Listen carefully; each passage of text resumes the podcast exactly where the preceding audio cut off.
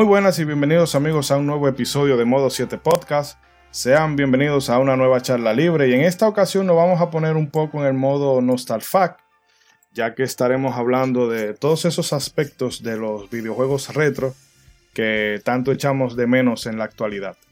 No es un tópico que sea necesariamente controversial, pero sabemos que hay gente que no ve como muy bien que se le haga esa defensa tan vamos a decir, tan vehemente eh, a los videojuegos de antes. Eh, pero antes de sumergirnos en la nostalgia y de los recuerdos super mega embellecidos por, por la memoria, paso a presentar a la peña que me acompaña el día de hoy. Empezando por ese personaje que viene desde las tierras lejanas de la India, el Marajá de Capurtal, amado por los buenos y temido por los hombres de mal corazón. Ronzo, dígame a ver, ¿cómo está usted? Saludos, saludos, saludos. Buenos días, buenas tardes, buenas noches y buenas madrugadas a todas las personas que nos están escuchando. Gracias por estar con nosotros y estamos aquí en otro día de charla libre. Bien, bien suave cuando es charla libre, que uno puede sí, no hay mucho con libreto, hablar ahí, soltar lo que uno le da la gana. Una vaina bien. Sí, sí. contento de estar aquí con ustedes y nada, listo para comenzar. Y también nos acompaña desde una desde una galaxia muy, muy, muy lejana, el único psicoastrónomo certificado por la NASA. Edric, cuéntanos a ver, ¿cómo estás? yo, estoy bien, pero me gustó tanto la manera en la que hiciste la introducción de, de Ronzo que no me puedo aguantar. Discúlpame que me reí. Wow. No problema. Temido, temido por las personas de mal corazón. Oye, bueno, nada, gracias. Gracias, nada, vamos a hacer hoy este episodio bastante interesante que va a ser porque en realidad toca, se pueden tocar muchos temas que son de interés para muchos jugadores, tanto de nueva generación como de más para atrás, ya que cada generación tiene un recuerdo nostálgico de lo que era bueno en su época de jugador que ya no existe, pero todo responde, entre otras cosas, a realidades de la industria. Pero vamos a ver cómo vamos hoy a profundizar ese tema y a sacarlo de manera divertida y entretenida, pero siempre objetivamente fanático tú sabes cómo es. Nos vamos a poner. Efectivamente fanático.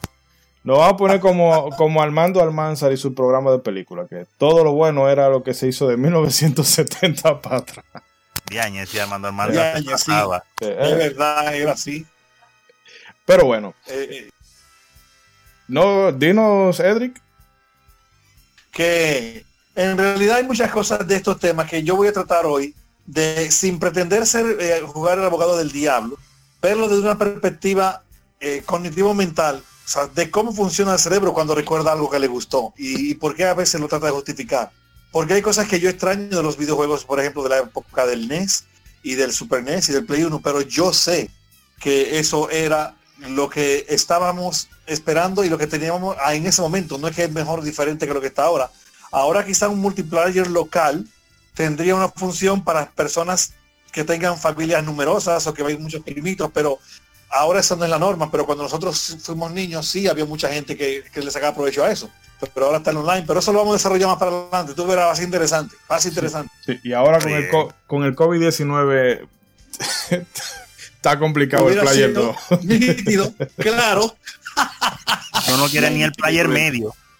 Gaming en los tiempos del COVID. El control solo al lado en la cama. pero bueno ya que tenemos a toda la peña presentada, vamos a hacer un brevísimo corte y nos vamos a meter de una vez en faena. Así que atentos que regresamos. Gracias por la escucha. ¡Yay!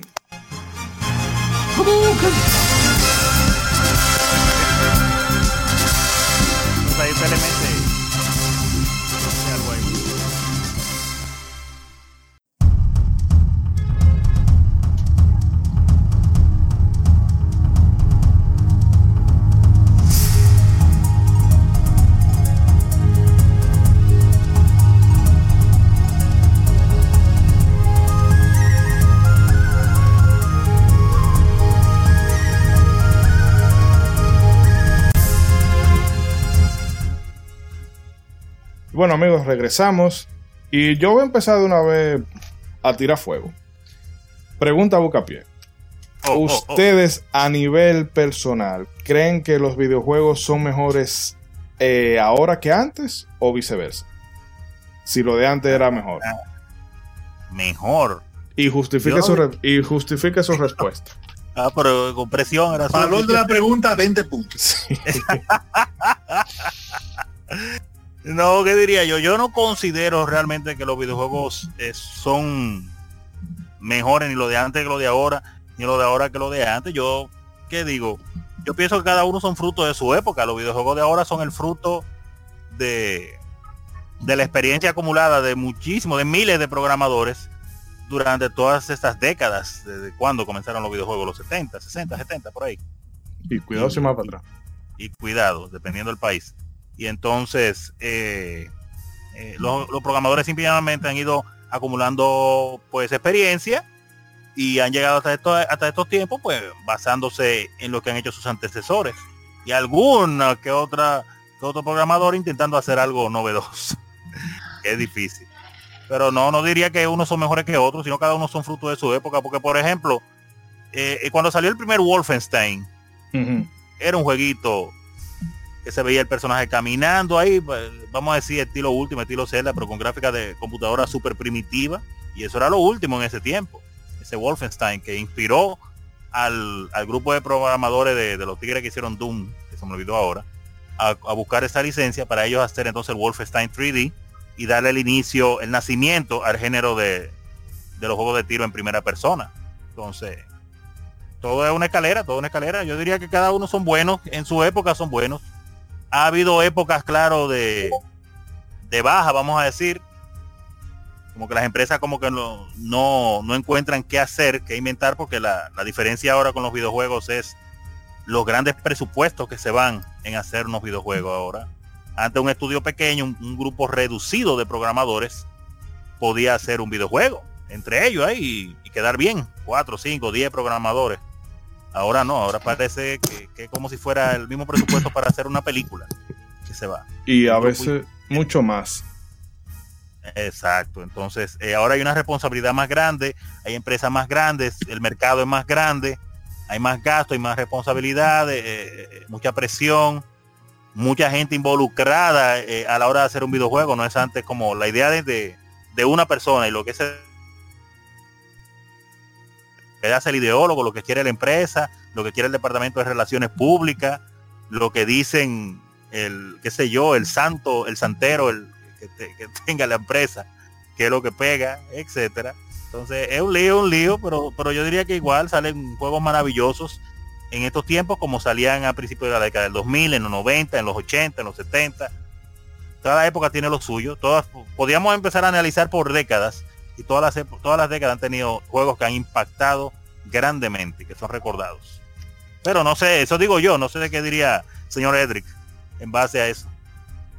Bueno, yo, yo que he jugado un poquito ya, poquitito. te puedo decir que en realidad, cuando una persona dice que los juegos de antes eran mejores que los de ahora, uno puede preguntarle para ver a qué se refiere, en qué aspecto te refieres, qué tú quieres decir con eso, porque incluso eso es, eso es anti, eso, es, contraproducente con respecto a aquello de que las técnicas de desarrollo de cualquier cosa, la humanidad generalmente la va mejorando con el tiempo.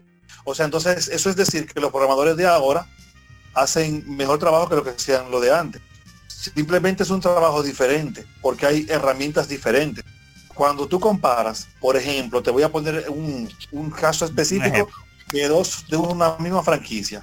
Si tú tomas a Super Mario Bros. 1 de NES, la que, la que tenía, esa, la que venía después de un combo con, con la, con la eh, y agarras ese juego y luego tomas a Super Mario 64 Ay, ay, ay, ay, ay, ay, ay, ay, Uno al lado de otro. Entonces, los dos juegos hicieron lo mismo en épocas diferentes. ¿A qué me refiero? Marcó el estándar de juegos de acción de plataforma, la manera en la que se construían los niveles, como corrían de derecha a izquierda, de izquierda a derecha, perdón, en Mario 1.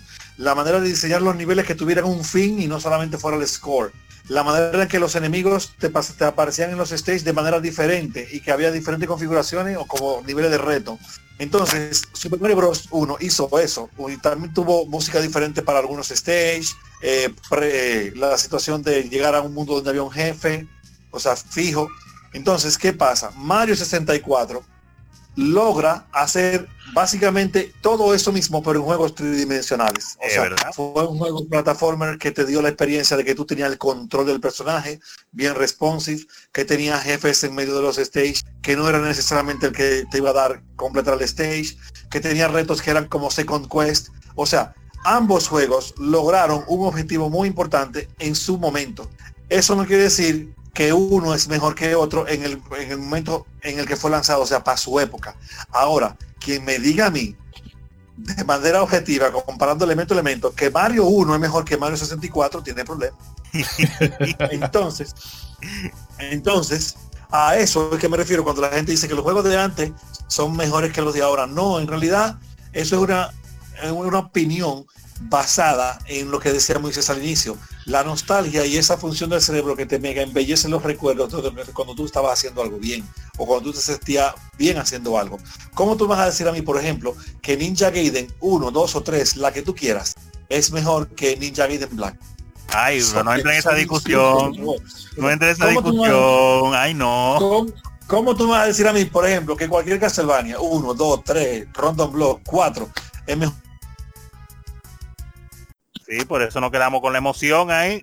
Y bueno, gracias a la magia de la edición, tenemos al amigo Hedrick otra vez con nosotros. Señor! Entonces tú decías que las Castlevania, las 4, las Random Blood, no eran mejor que.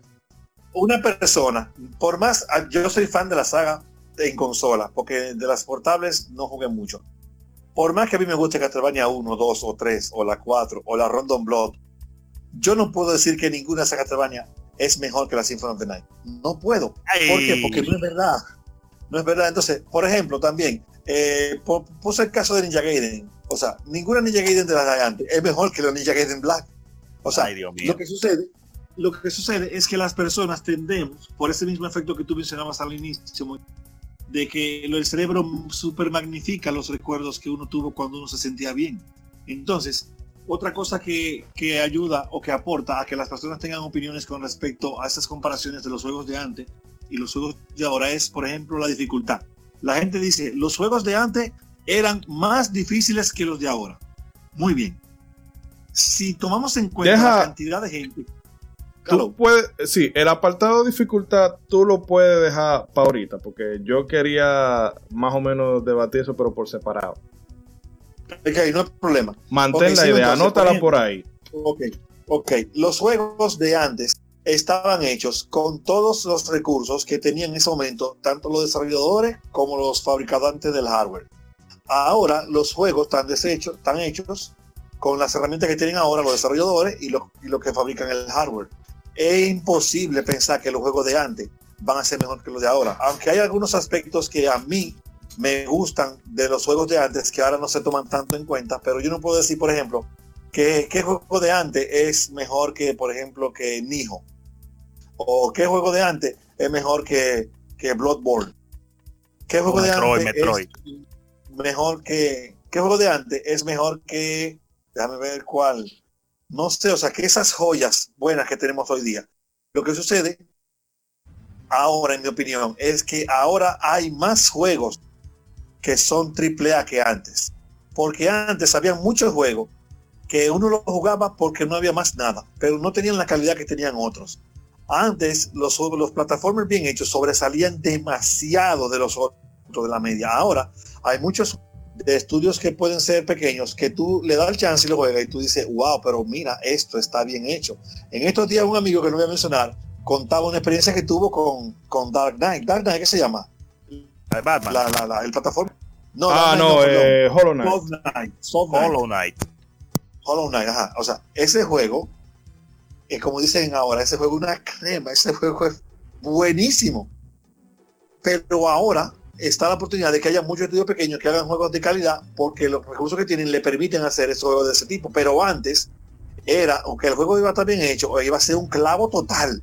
Por ejemplo, cuando tú comparas el Dragon 2 con otro juego de, de NES que sea de, de, así un brother, por ejemplo.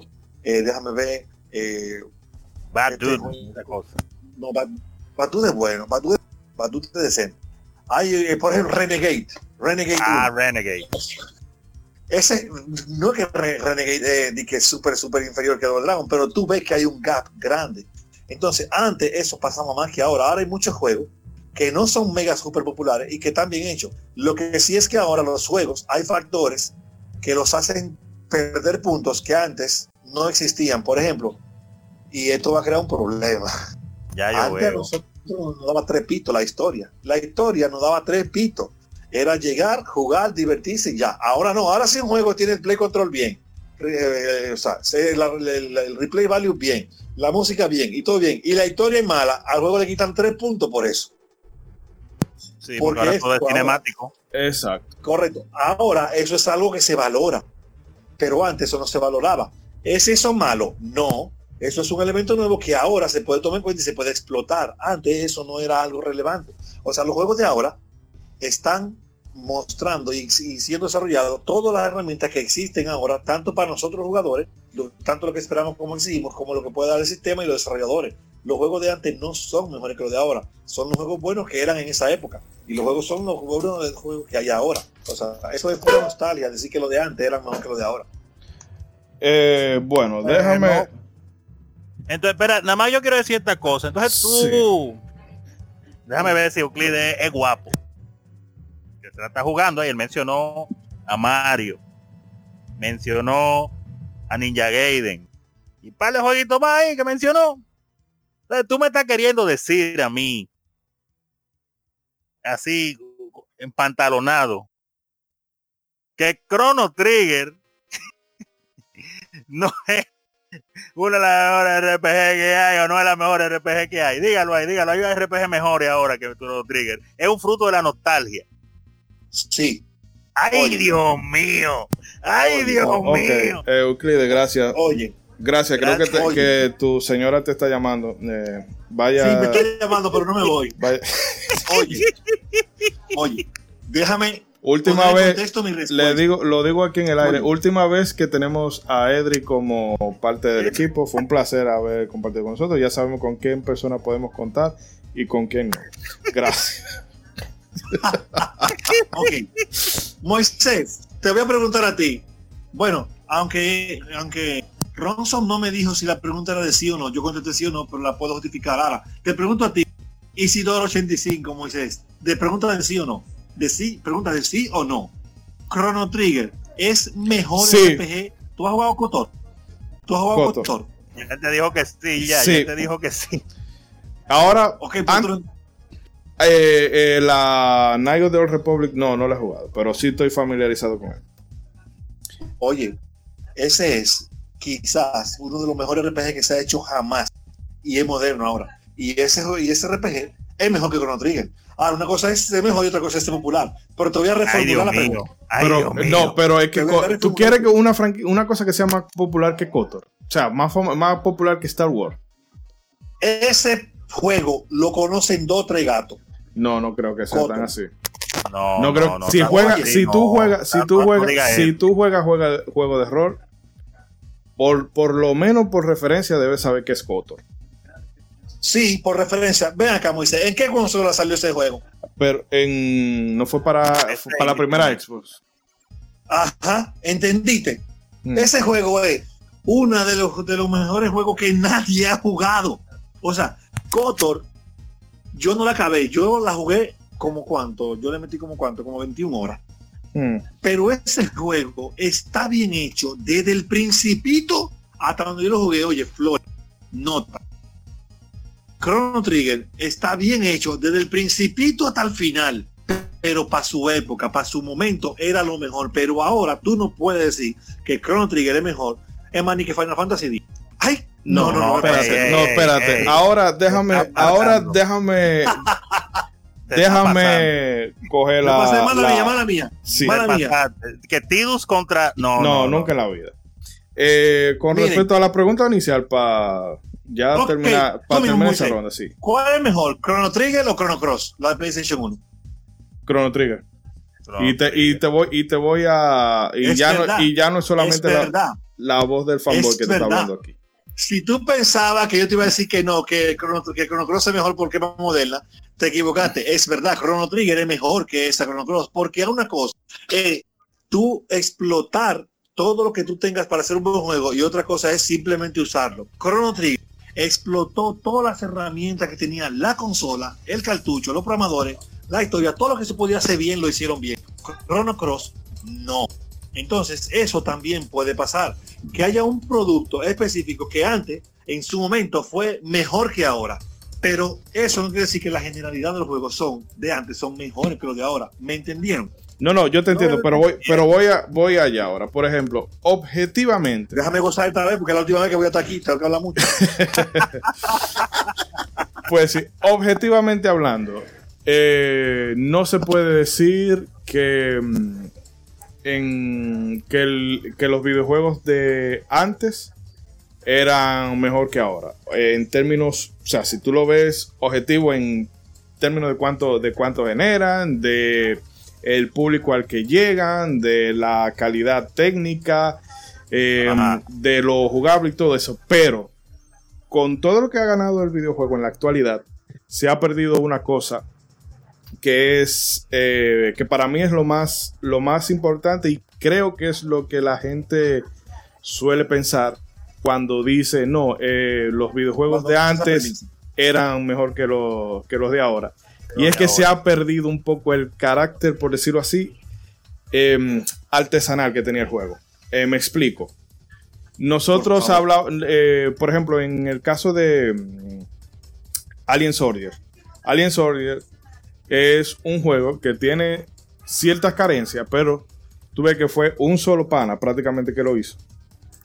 Y el juego, o sea, jugablemente a, cualquiera, a cualquier persona, tú se, tú se lo pones hoy. Tú se lo pones hoy y jugablemente ese juego es una chulada. Pero ¿qué ha pasa? Bien. Ella ha envejecido bien. Eh, gráficamente tiene una... el jefe de la araña, eso es una de las cosas que todavía... Eso, se, ve, eso se ve bestial. Eh, yo entiendo cuando tú dices que no se puede decir que, por ejemplo, cosas como eh, Mario versus Mario 64, objetivamente no. Mario 64 es mucho mejor juego que el primer Mario.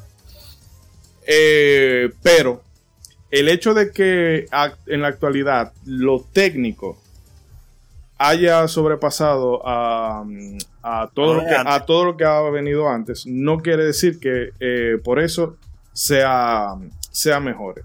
Lo digo porque porque ahora se ha perdido, como decía, lo artesanal ya no es tanto la visión de, del creador lo que se impone.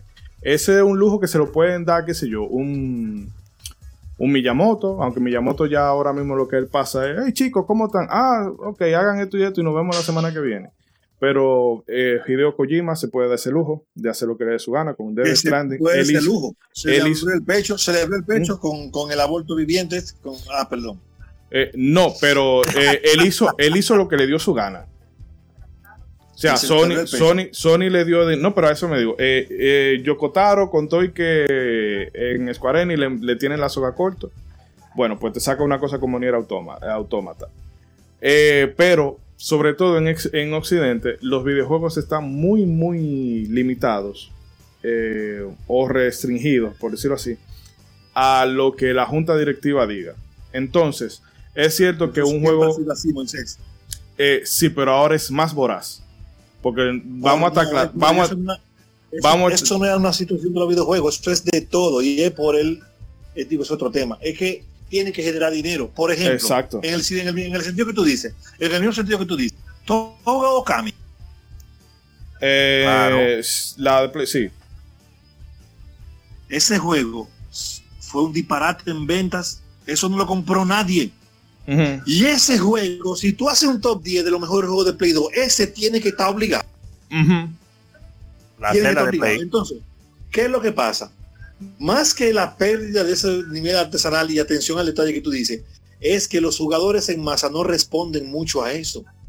¿Por qué? Porque los videojuegos buscan una experiencia ahora más social y más de placer rápido que antes, porque eso es lo que ven. Perfecto. esa, es la, esa es la razón. Pero es lo que causa lo que yo te digo. Ahora lo que queremos es que todo sea eh, para el público casual. Y cuando digo público casual no me refiero a, qué sé yo, a la gente que por razones de tiempo, ah, bueno, yo no me voy a poner con... un Dark Souls, me voy a poner con Minecraft. Porque aún así Minecraft eh, ah, eh, es un juego que eso hay gente que le dedica mucho tiempo a eso y se vuelven, se vuelven eh, hardcore jugando Minecraft. Pero no es requerido todo ese tiempo. No, no, no, no. No, no. no, no, porque cuando yo digo, lo digo casual y, y hago la distinción es un hardcore gamer, por ponerlo así, es una gente que sabe, ok, el juego, este es el juego. Si el juego me propone una serie de dificultades y exige que yo tenga que desarrollar un nivel de habilidades para yo poder pasar un nivel o lo que sea, yo estaría dispuesto a hacerlo. Un casual lo que haría es, bueno, este juego me está exigiendo mucho, o pago para que pueda subir de nivel más rápido, o simple y llanamente, ay, no, no, este juego me está complicando mucho, lo dejo. Vuelto en banda. Entonces se, tiende a pensar en eso. Bueno, no podemos, no queremos que el, jugador casual abandone. Porque si me abandona este juego, posiblemente no me va a comprar el otro. Entonces por eso se hace ahora todo eh, que hay un miedo a que el jugador se pierda. Eh, o sea, te hacen un mundo abierto. Pero aún así, espérate, sí, mira, te hacen un mundo abierto, pero por favor, eh, ven, mira, vamos a llevarte por aquí. Te vamos a poner una luz bien grande para que tú sepas que tú tienes, haz lo que tú quieras, sí, pero recuerda que tú tienes que venir por acá. Está, por, está prácticamente prohibido que tú experimentes demasiado. Incluso en The Witcher llega un punto en que si tú te alejas mucho de, de un área, te dice, por aquí hay dragones, y te devuelven para atrás. Como que dice, bueno, no vaya para allá, o no corresponde ir por ahí ahora. Pero el caso es...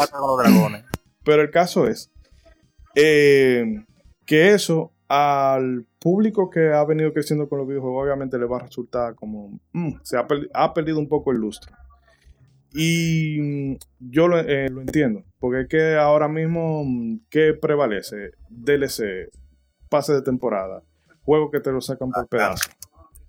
Y la gente, no, la, mucha gente se queja, pero al final, ¿cómo es que hace tanto dinero? Porque parece que solamente se queja un grupito. Los que se quejan son los que vimos el otro modelo y que entendemos que el otro modelo era mejor, pero los que no vieron el otro no extrañan nada y por eso resulta. Mm. Pero lo que te digo es que, por ejemplo, no, eh, no necesariamente todo lo que hay ahora es mejor que todo lo que vino después, porque ya habría que hacer una habría que hacer una comparación como se dice kilo por kilo. Porque, por ejemplo, eh, un, un, un Super Mario World, objetivamente, yo te diría que sería mejor que una cosa como eh, un Fallout 64, 74, que eso es una pasofia de juego. ya me acuerdo, eh, o qué sé yo, mm, tú me vas a decir a mí que un Cibo Thief de la actual Rare es mejor que un Donkey Kong, un Donkey Kong Country o un Donkey Kong Country 2. No. Porque a final de cuentas ya no va a depender de qué tan bonito, de qué tan eh, tan responsive sean los controles, no, sino de que la experiencia que yo extraiga de jugarlo eso me sea tan eh, gratificante. Porque es que si of ah, si te lo vendieron como que iba a ser la, eh, el exclusivo, ¿me escuchan? ¿Me escuchan? ¿Me escucha Euclides? Ah, parece que tuve un inconveniente. Pero bueno, el caso es que un Sea objetivamente no es mejor que nada de lo que hizo Rare antes. No, pero nunca. Rare entonces, dime, la época dorada fue cuando estaba con Nintendo. Sí, te escucho. y por ejemplo, el, caso también, sino ya hablando seriamente sobre Chrono Trigger. Chrono Trigger ya no solamente el asunto de que sea un juego, un juego nostálgico, sino que, por ejemplo, eh, es un juego que es fácil de hacerse, de tú ponerte con él. Tú te pones a jugarlo y lo entiendes fácil. Eh, la historia, a pesar de que, es, de que es fruto de su época, eh, todavía eh, a los estándares de hoy sigue siendo atractiva, incluso comparada con la mayoría de los juegos de rol japoneses que suelen salir ahora, que son rip-off de anime. La, o sea, el, en términos de gameplay, en términos de música, visualmente, Chrono Trigger se ve mejor que muchas cosas de la generación de los 32 bits, de los 128, si tú me apuras, de, la de la primera jornada de Xbox. Sí, es verdad, pero eso es por lo que te digo, porque en todas las temporadas, o sea, un juego bien hecho ahora va a ser mejor que un juego mal hecho de mañana. Un juego bien hecho de ahora base inferior que un juego bien hecho de mañana, porque la comparación que tú estás haciendo, con, por ejemplo, con Chrono Trigger, Chrono Trigger explotó bien todos los elementos que podía explotar en Super NES. Chrono Cross, no.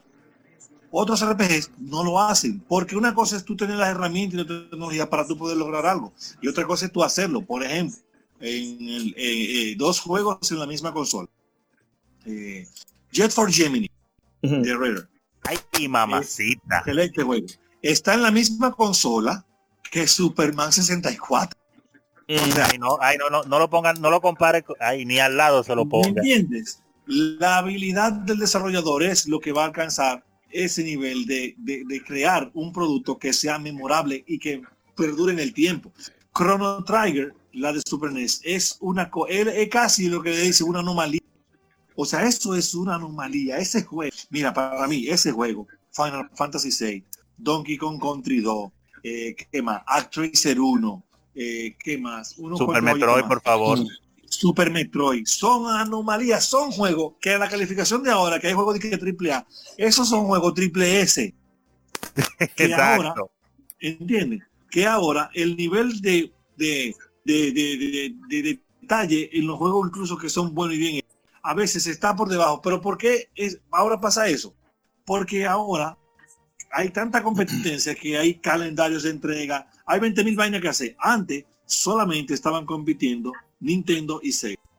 Y los mm. desarrolladores terceros que usaban la plataforma para poner su producto. Pero ahora es Microsoft, Sony, Nintendo, todos los juegos que tiene Facebook, todos los juegos que tiene tal plataforma, todos los juegos del Play, Activision, EA, Square Enix, Capcom, e el Diablo y su hermano. My, ellos estaban antes, pero no era como ahora, porque ahora hay una industria de juegos, porque la finalidad de los videojuegos es, un negocio. Lo, mm. ¿Cómo que se llama la cosa esta que son? Eh, Candy, qué sé yo qué, que la gente muchísimo. Candy Crush. Ajá, Candy. ¿Cuántos juegos AAA de estudio grande, hardcore, han ganado el dinero que ha ganado ese juego? Ninguno. Ese es el problema, o sea, la calidad va a depender de lo que el público quiere y de lo que el público está exigiendo. Antes eso se apreciaba. Ahora hay otro elemento que se aprecia más y hay un grupo incluso de gente que tiene preferencias diferentes. Antes no era así. Ahora hay hardcore y casual. Pero dentro de los hardcore también hay subdivisiones y dentro de los casuales también. Porque de qué manera te explica, por ejemplo, el mega suceso que tuvo el Wii comparado con las otras consolas de ese momento. Era que había gente que nunca había agarrado un control que lo compró. Mm. Entonces, esta gente que nunca había agarrado un control iba a tener el mismo nivel de exigencia para un juego que los que estaban que los que tenían mucho jugando. No, ellos lo que querían era que el juego se moviera, se sentí que estaban haciendo algo. Nosotros, todo el correcto, nosotros que buscamos un juego que combinara ese feature de Wii con, con experiencias de un videojuego, que lo lograron muy pocos. Hay algunos eh, que lo hicieron, pero no fue la media. Hay gente que espera otras cosas. Y antes todo el mundo buscaba, era lo mismo, éramos muchachitos. Sí, pero también, pero hay una cosa que es ya no solamente el tema de la de la superioridad tecnológica y de los recursos disponibles. Es también la falta de corazón en algunos aspectos. Porque, por ejemplo, mira el caso de Japón en la generación pasada. Eh, Final Fantasy XIII. Eh, bueno, qué sé yo, vamos a decirlo, de la generación pasada tú puedes... rápido, date rápido. Tú, puedes, tú puedes rescatar un bayoneta, puedes rescatar algunos, eh, eh, bueno, algunos de los Metal Gear, eh, y cosas, cosas puntuales. Algunas, exacto, cosas puntuales. pero después de eso se fue a la, se fue a la, se fue al traste. Y era porque eh, como que Japón, entre que no, no hacía el catch-up con la tecnología, había perdido la identidad. Quiso como occidentalizarse demasiado. Y eso hizo que se, que se rezaga. Por eso salieron cosas como los planes. Eh, Castlevania se la dieron a una a un estudio occidental. Silent Hill se lo dieron a un estudio occidental. Y la primera Castlevania, la Lord, eh, la Lord, Lord, Shadows, eh, sí quedó un producto, ¿verdad? Presentable, muy bueno, pero, buena, buena. pero ya la segunda se fue todo costo abajo. Lo de Silent Hill Downpour, o sea, eso... Ah. Pero está por eso.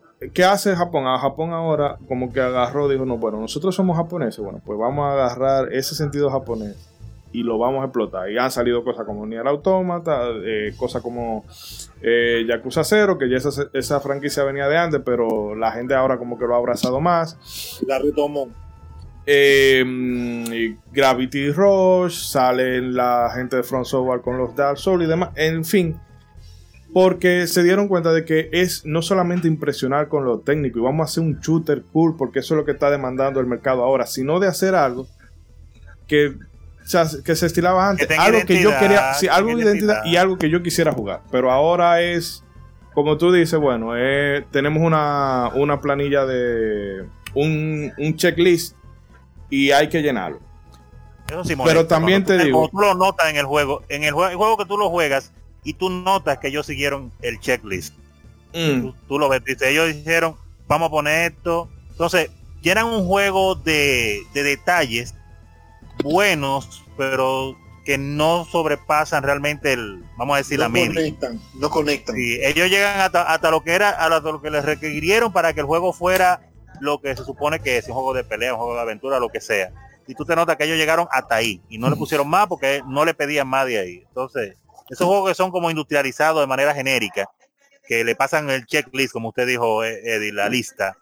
Ah, oye, esos son los que más molestan, porque hay juegos que tú notas que tienen el potencial de haber sido más y pareciera hasta jaraganería de los programadores, pero en realidad lo que están siguiendo es, es un programa. Están haciendo juegos de probeta, diría yo. Un grupo de juegos ahí, ta, ta, ta, ta, ta. Eh, entra la temporada de juegos de pelea, vamos a tener un juego de pelea. Hay que ser 10 personajes, tiene que ser de varios países y tiene que haber uno que se parezca a Ryu. Dale. Y ya, y lo tiran así. Lo mismo con los juegos de aventura, muchos juegos de RPG. Ah, están de moda los Dark Souls. Vamos a copiar Dark Souls. Vamos a ver cuáles son los elementos que a la gente le gusta. Esto y esto y esto. Vamos a hacer un juego así que se vea dark, que los monstruos se vean grandes y brutales. Y ya. Y una historita más o menos. Y vamos a ver. Y hay, veces que queda bien, pero hay veces que... Y si Tori, una pregunta. Sí. Eh, sin intención de, de, hacer polémica, pero hablando mentira. No, no, tira así porque eh. eso, eso, Eso está. Eh, ¿Cuántos juegos de antes? ¿Cuántos juegos de la generación que tú quieras tú puedes poner al lado de Nier Automata? Al lado. Eh. ¿Por qué que... Dilo, dilo, Chrono Trigger ya, ¿cuál más? No, no, pero es que, o sea, porque es que Nier Automata es una cosa tan, tan particular. Pero si tú me dices... Hay, otra palabra, hay otra palabra mejor. Hay otra palabra mejor. Nier Automata es una experiencia de juego única. O sea, una cosa es para que para conectar desde el principio hasta el final y hace todo, casi todo muy bien. Pero, mm, pero eso no fue un proyecto que fue de que Round One lo hice de la primera. O sea, ese desarrollador tenía un tiempo experimentando con títulos. Bueno, haciendo clavo, clavo tras clavo tras clavo hasta que le salió una. Pero cuando tú juegas los clavos de los anteriores, tú te das cuenta que todos esos clavos fueron necesarios para hacer Nier Automata. No, en realidad lo que él necesitaba era, ok, yo tengo la idea para hacer una historia super mega enrevesada, que eso es lo que a él se le da bien, pero necesito a alguien que me haga el gameplay, que fue lo que hizo con Nier Automata. Eh, lo que mete en mano con Hack and Slash son los de Platino. Bueno, en Platino yo le voy a encargar esto, yo le voy a dar la directriz. Olvídense de, aspecto narrativo, de eso me encargo yo, encárguense de lo visual y de gameplay. Y por eso ha resultado. Que yo creo que si él hubiese hecho eso con el primer Nier, se evita todo lo otro. O sea, de, de, poca venta. Correcto, pero ahora, hacer eso, ahora es un poco más difícil que antes, por lo que decía Ronzo al principio. Hacer un juego ahora en algunos aspectos es bastante caro. Aunque haya eh, eh, motores de juego que son baratos y que la gente lo puede usar, pero no llegan a ese nivel de producción que la gente quiere ver. Pero también hay otro... Bueno, termina la idea. Siempre, disculpa. Sí, discúlpame, siempre va a ser una cuestión de que hay equipos de, desarrollo de, desarrolladores con talento y, que se dedican a hacerlo bien y otros no, por las razones que en la época del 8 bit habían mucho clavo también y, en la época del 16 había mucho clavo y en Play 1 dice quítate, en Play 2 también, pero siempre van a haber equipos de desarrollo que hacen juego a la altura del software, de lo disponible, de todo. Y siempre van a haber otros, la mayoría, que no alcanzan eso. Ahora, hay muchos más que no lo alcanzan que antes en por ciento, pero también hay más estudios que hacen juegos buenos que antes. ¿Por qué? Porque ahora hay más competencia. Porque ahora hay, antes era Capcom, Konami, Tecmo, este, Sega, ¿quién más? ¿Ya? Voy por 6. Hmm. Eh, ¿Quién más? Podrían haber una cuanta de llegar a 10 quizás. Pero bueno, Pero ahora, ahora, ahora está. Todas las que estaban antes. Y está también eh, Electronial, eh, Bungie, Santa la, la de las Fox, que no sé cómo que se llaman. Ah, Naughty Dog. Naughty, Dog, se llaman? Sí. Naughty Dog. Naughty Dog. También está eh, Microsoft Game Studio con todo el experimento que hace, pero están haciendo. Sí. Ahora hay más competencia y eso hace que eso entrega de calendarios y llevamos un juego y hay que hacer en el primer mes otro, otro. Eso, todo eso son cosas que hacen que los juegos sea, tengan más chance de no cumplir con todo. Porque ahora lo que están buscando es, es un negocio, buscando dinero. Ahora, antes hay joyas como esa que tú mencionas, como Chrono Trigger, que explotaron tanto la calidad de la consola de desarrolladores que ahora, cuando tú lo comparas con la media de juegos de ahora, esos sobresalen. Pero ahora hay juegos así. Lo que pasa es que o nosotros no tenemos el tiempo de jugarlo, o no son populares, porque esa es otra. Hay juegos muy buenos que son populares, y hay juegos que son populares y no son tan buenos. Incluso en la época de Chrono Trigger, habían algunos juegos de otra consola de Sega o de, de TurboGrafx que podían ser tan buenos como Chrono Trigger, pero no se conocieron porque la consola no era popular o porque no eran un IP que la gente conocía. Eso siempre pasa. La calidad, la calidad no abunda. La calidad nunca ha abundado. Y, en, los, videojuegos no es diferente. Los videojuegos ahora, la hora son diferentes que antes, pero a nivel medio yo entiendo que son mejores. O sea, tienen más elementos, hay más cosas que tomar en cuenta. No, eso sí, porque obviamente maña afuera han ido creciendo exponencialmente. Yo creo que la, el, medio, el medio de entretenimiento que más rápido ha evolucionado en la historia de la humanidad. Eh, pero yo quería también decir una cosa, de que ahora mismo se estila, eh, ahora hay un sandbox, qué sé yo, semanal hay, hay uno y a veces se dice, ah, bueno, pero ¿qué es lo que la gente demanda? Pero yo también creo que es que a las empresas le hace falta arriesgarse. Porque, por ejemplo, em, ahorita Ronald mencionaba los Dark Souls, que ahora se, se emulan mucho. Había un punto en que Dark Souls se, se consideraba una franquicia de nicho. Que la jugaban, ah, bueno, los, dos, los dos que están acostumbrados a, jugar juegos difíciles, de, alta dificultad, como pudieran ser un Ghost and Goblin, un Battletoad, una vaina. Y bueno, y ahora se refugian en eso. Pero ¿sabes cuánto ha vendido la última Dark Souls, la, 3? 10 millones de copias. El diatre. Entonces, tú me estás hablando a mí de que. Ah, bueno, entre físico y digital, ¿verdad? y eso es solamente la 3. En total, la franquicia, eh, incluyendo revisiones, ¿sabes? Eh, el juego la, la, versión, la versión vanilla y la versión que yo le agrego en el DLC, ha vendido 40 millones de unidades en total, más que un God of War, más que un eh, que la misma Fallout que habíamos aumentado ahorita, en fin. Entonces eso te da, muy bueno. Eso te da, está en la lista de lo que yo quiero jugar. Mm, pero te digo, eso te da a entender a ti de que hay un público que está dispuesto a jugar esas cosas, pero las compañías quieren seguir jugando a lo, a lo, a lo, seguro.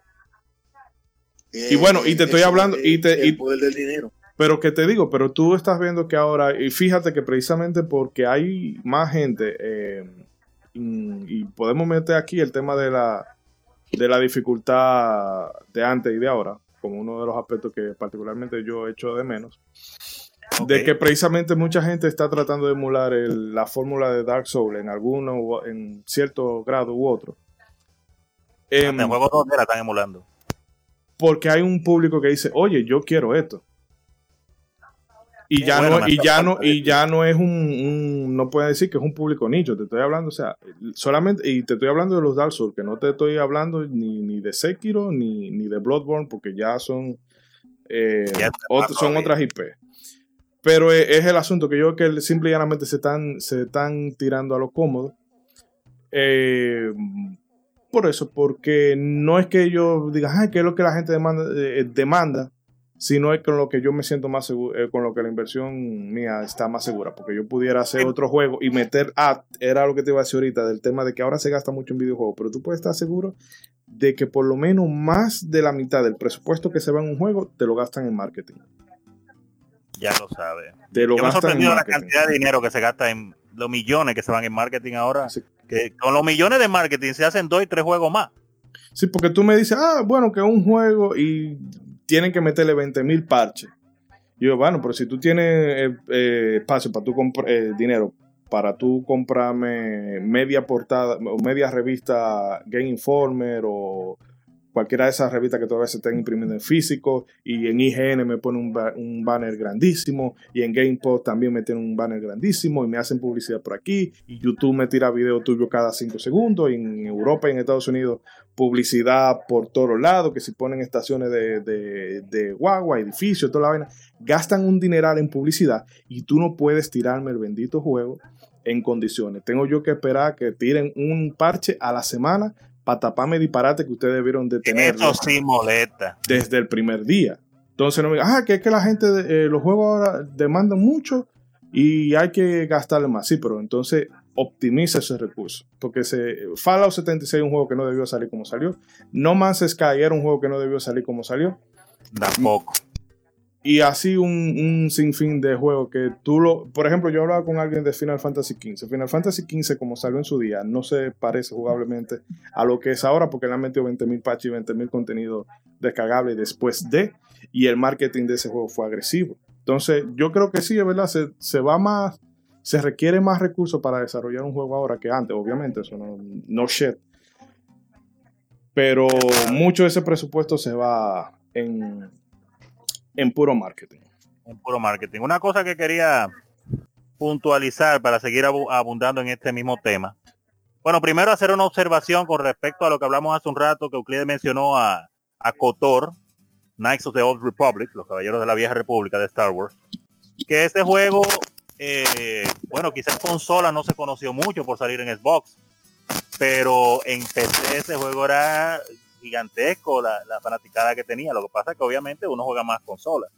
Yo por suerte tuve tiempo, tuve suerte de conocer un poco del, de- del público de PC y jugar un poco en PC en esa época. Y yo me sorprendí de la... Yo lo jugué por eso, por la fanaticada que tenía y lo, lo apasionado que eran los fans de Cotor en PC. Y después, entonces fue cuando cómo salió en eso, pero lamentablemente no le hicieron tanto caso mucha gente, como tú mismo mencionas.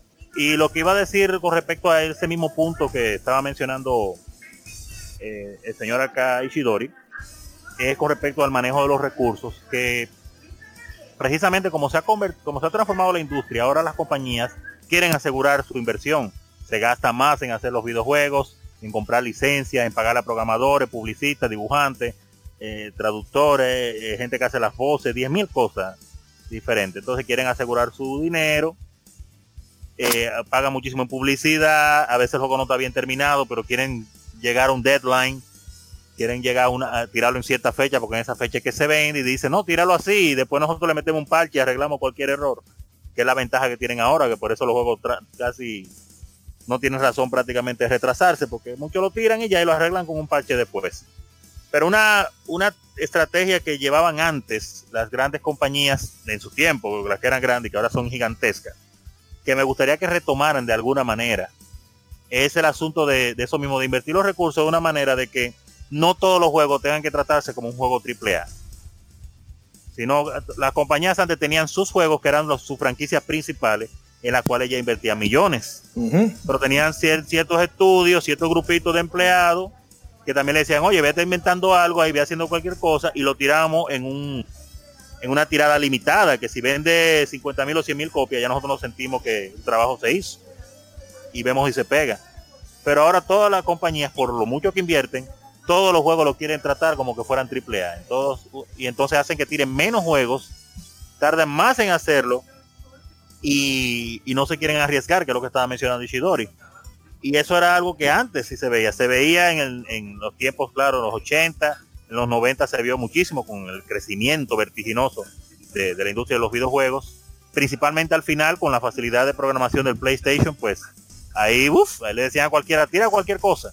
La compañía tiraba un juego principal y tiraban un demo ahí mimito, se lo metían en, la caja de PlayStation con un demo de tres jueguitos más sencillitos. A ver, algunos no eran tan sencillos, pero el caso era que eran más baratos, le habían puesto menos inversión y si la gente le gustaban lo seguían haciendo y si no pues ya se hizo. Entonces ahora ahora eso se ha perdido por por el, el mismo crecimiento de la industria ha hecho que eso se pierda y entonces ha pasado momentos y eso es algo que tú escuchas mucho y has escuchado mucho en los jugadores en los últimos 10 o 15 años que a diferencia de, de los 90 y los 80 que que a veces los jugadores no tienen que jugar. O sea tú tienes un, tú eres un jugador, pero no te gustan todos los géneros, te gusta un tipo de género, dos o tres tipos de género de juego, y tú esperas los juegos que salgan más o menos en esos géneros.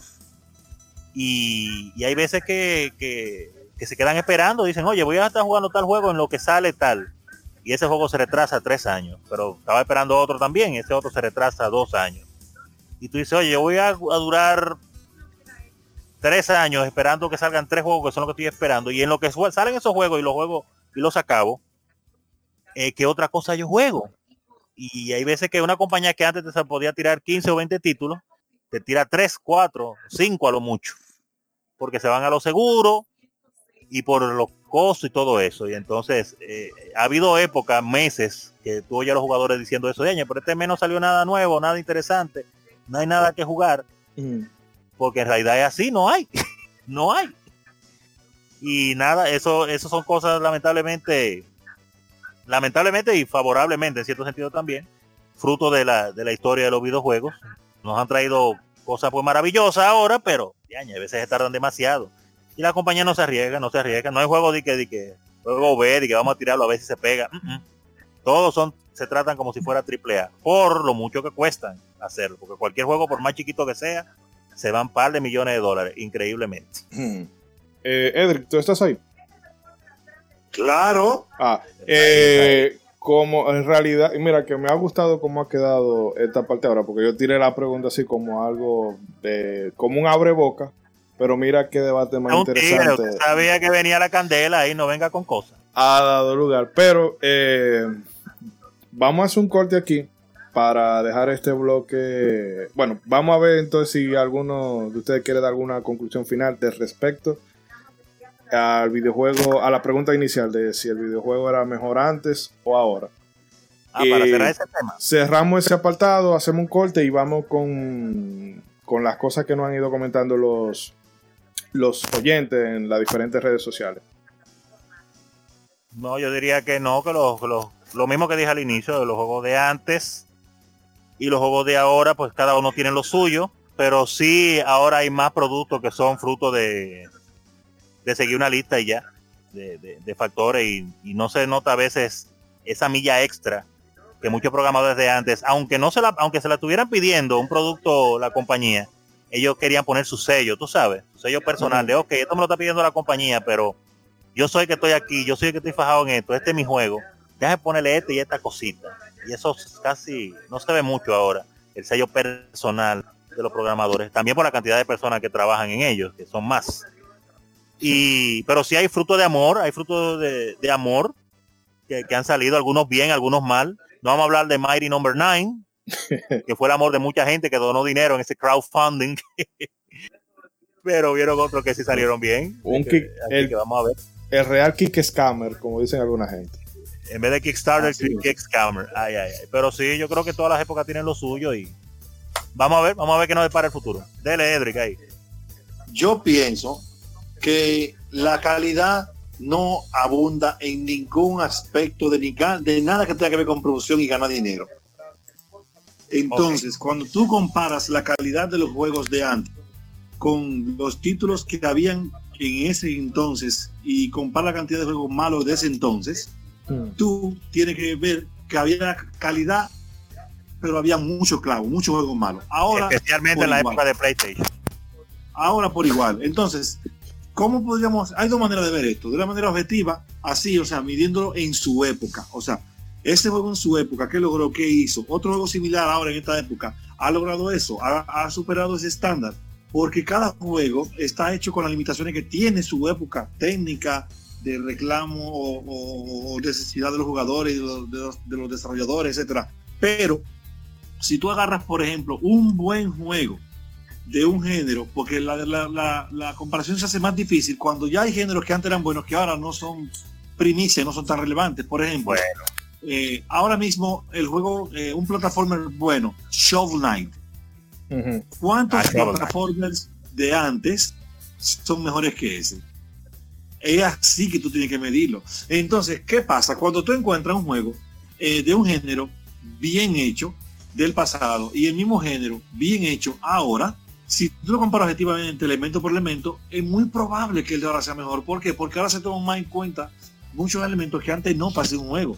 ¿Qué juego de acción de antes es tan bueno como Bloodborne? ¿Qué juego de acción de antes? Ahora, para la época había juegos de acción tan buenos como Bloodborne, sí, claro. O teníamos, por ejemplo, para hablarte de una de la era del 16 bit, teníamos eh, Tracer, eh, teníamos eh, Shazam, Shazam, no, eh, Hagan de, de, Soft.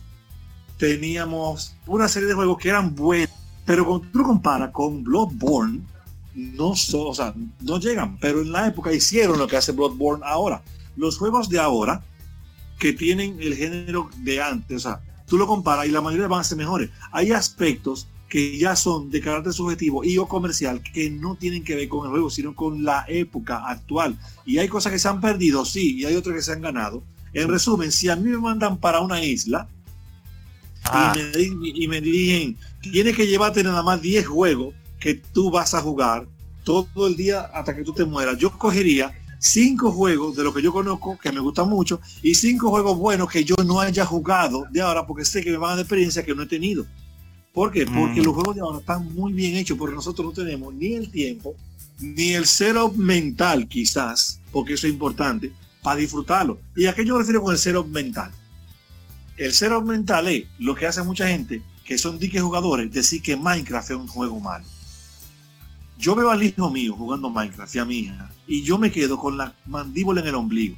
Dios mío, pero en mi época no había nada así ni cerca. O sea, la creatividad y el nivel de reto que tú necesitas para progresar en ese juego es una cosa casi absurda. Pero a la vez tiene un modo que te da la libertad de tú expresar tu imaginación, de tú crear lo que tú quieras con los mismos elementos del juego. Eso no existía antes. ¿Con qué tú comparas antes eso? ¿Qué juego de antes tú comparas con Minecraft? O sea, los juegos de ahora, los juegos de ahora tienen elementos y tienen cosas que lo hacen superiores a los juegos de antes. Por lo que la, la, humanidad avanza, la humanidad va en busca de mejora la mayoría de las veces. Ahora, eso sí, los clavos de ahora son mucho más clavos que los clavos de antes. ¿Por qué? Porque no, no deberían haber juegos malos, porque ya se sabe cuál es la fórmula, qué se necesita para que un producto tenga calidad y cómo quieran meter en la pata. Mm. O sea, esa es mi opinión. Pero Siempre va a haber calidad y gente que no hace con calidad. Ahora, cuando tú comparas dos cosas con calidad, en todo, en todo, eso es para los videojuegos, para el cine, para todo. Cuando tú comparas algo de calidad bien hecho de antes o de ahora, muchas veces la de ahora le va a le va a tener que tener alguna superioridad. ¿Por qué? Porque el progreso, la humanidad avanza y tiene que hacerlo mejor. Esa es mi opinión. Y escúchenme que me fui largo. No, eh, te voy a decir, te voy a matar ese argumento eh, rápido. Los videojuegos son una forma de arte y como toda forma de arte es subjetiva, así que no lo podemos medir objetivamente. oye, oye, este charlatán. pero, no, no, pero... Eh, no, lo mejor, pero está bien. Obviamente, eso no se discute. Eh, lo que iba, lo mismo que dije al principio, de que sí, eh, viéndolo en términos fríos, en términos objetivos, los videojuegos ahora son eh, han avanzado muchísimo, se han superado se han superado muchísimo, pero yo en algunos puntos creo que lo que se ha perdido eh, pesa más cuando yo lo pongo en una balanza. Eh, lamentando el caso, sí, estamos en una época mercantilista en el que la gente lo que quiere es eh, yo voy a invertir 10 millones y quiero sacarle 50, 60, 70, lo que sea. Y entonces, no sea, yo creo que no es solamente que el público demande un tipo de cosa, sino que los, los inversionistas no quieren arriesgarse a presentar otro tipo de cosas, precisamente por el miedo, por el miedo al fracaso, pero no necesariamente porque tengan constancia de que el público no lo va a recibir, porque si no, cosas como Demon Soul no hubiesen salido, no hubiesen salido cosas como eh, un ICO, no hubiesen salido cosas eh, como un mismo ni era autómata, un no sé qué otro. ICO salió en una coyuntura. Hay casos, por ejemplo, cuando hay cambio de hay estudios que se les da cierta libertad para crear porque lo que necesitan es de contenido de lanzamiento. Ujú. Y que originalmente era un proyecto que iba a ser, o sea, de PlayStation de 2, Play 1. casi, ca- pero de Play, no, icono de Play 1. No, iba a, iba a salir en Play 1. Ah, ok, Pero lo agarró. Pero sabes que, 1. que Fumito Ueda dura la vida haciendo un juego. Sí, entonces, eso, eso, estos son elementos que pueden prestarse a favor. Pero te voy a decir algo. Eso que tú dices, por ejemplo, de Demon Soul, Ico, salieron bien. Y, y es una cuestión entonces de que de suerte o, o de momento. Porque ¿por qué Okami no salió bien? Yo creo Mira, mira, mira, Okami. voy- no, bueno. No vendió bien, pero salió no, bien el juego. Me voy a- no, espérate, es que hay cosas, es que hay, es que hay factores que son, eh, qué sé yo, del- de, de, de eso de la teoría del caos. Ok, pero te voy a decir, ¿tú crees que Shadow of the Colossus salió, cuando Shadow of the Colossus salió, este juego hubo gente que dijo, qué maldito disparate, se pone lento, no hay nadie para matar, es un tollo. Pero hay que agarrar a Jorcaro al que- a lo que dijeron eso, Dios No, mío. yo conocí mucha gente que tuve que evangelizarlo porque jugaran el juego. Y a medida que se fue regando la voz, wow, qué experiencia, qué único, qué bueno es. Entonces lo mismo pasó, aunque parezca mentira, mucha gente no lo va a creer. La Sinfonía de la Noche, que a través de la Sinfonía de la Night, cuando salió, cogió mucho malos reviews. ¿Qué? Cogió mucho malos reviews. Cogió Por no mucho ser- malos por reviews. no ser este 3D. juego. 2D, que tiene todo de nuevo, que se ve, que patatín, que lo padre que patatín el diaño. Y yo con la quijada en el ombligo. O sea, jugando eso. Entonces, como mismo decía Moisés, para tomarle el argumento, a los videojuegos ser una expresión de arte. Hay mucho que tiene que ver con el momento en el que el jugador tiene la experiencia de encontrar productos. Y como, y como somos gente social, muchas veces omitimos nuestra opinión o emitimos una opinión sin tener, sin tener la experiencia previa o haber dedicado el tiempo, simplemente para repetir la que otro dijo o está en, en, eh, eh, eh, de acuerdo a lo que dice la mayoría. Y hay muchos juegos que han sido literalmente enterrados por eso. Y después alguien lo juega y comienza el voz a voz. Pero miren, pero es una joya, pero es una joya. Wow, wow, wow. Porque, o sea, hay muchas cosas. O no solamente incluso que, que- que- que esté bien hecho. Porque si fuera así, hay juegos que no fueran tan orden ground. Por ejemplo, esa misma eh, de Sega Genesis, Alien Soldier. O sea, no sé si me entienden. O sea, esto de comparar los juegos así, o sea, como, si- como que fueran matemáticas, toma dos son cuatro. Y Mm. tiene que dar cuatro porque no. Hay muchos factores. Eh, por ejemplo, voy a poner un ejemplo. Ahora mismo con lo que que, que todo Bueno, se pero ofende. vamos a hacerlo breve para poder hacer corte, porque realmente el tema, breve, el va a tema ser da breve. para No, Ya Va a ser mucho. Sí. Va a ser breve. Moisés, ¿usted ha jugado Double Dragon 2? Eh, yo no recuerdo Double específicamente Dragon 2 eso, es pero un beat'em up. Double Dragon 2 es un beat'em up donde dos blanquitos gemelos que saben Kung Fu, Jimmy Lee, y Jimmy y Billy Lee, le parten la madre a un grupo de mujeres de negros que son pandilleros en el juego. Claro, en Nintendo. esa, al final tú, esa es donde tú al final peleabas con uno de los dos para ver con cuál tú te quedabas, con cuál se quedaba con la tipa. Sí, en Sega Ah, Master bueno. Es así, pero ah, pues. pero en, en. Nintendo no. El caso es que te digo, ahora ese juego ahora fuera ofensivo. Ah, porque toma mujeres y las golpea y a negros y los golpea y no hay blanquitos y los blanquitos que salen tienen son delincuentes, tienen muy alta.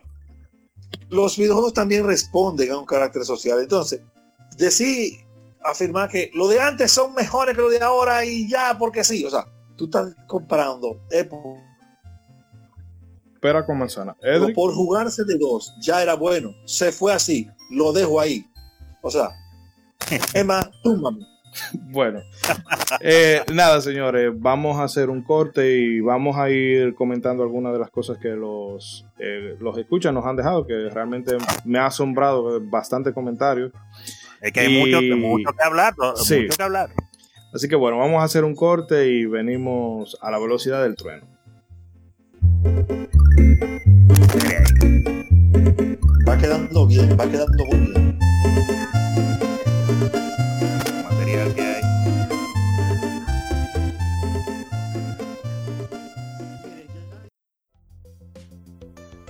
Llegaste al último nivel. Bienvenido a RetroQuest. Reviví con nosotros la magia de todos esos juegos que cautivaron nuestra infancia y adolescencia. Todos los martes, 17 horas, podcast Retro Gamer en vivo. Encontranos en twitch.tv barra bitlowtv y también en Facebook, YouTube y Spotify. RetroQuest. Somos Legión, somos gamers. Legión Gamer Podcast. El gaming nos une. Un podcast enfocado en tratar juegos de actualidad y del pasado con la relevancia que merecen.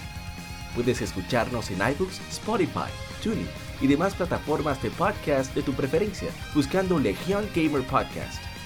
Recuerda seguirnos en las redes sociales como Legión Gamer RD.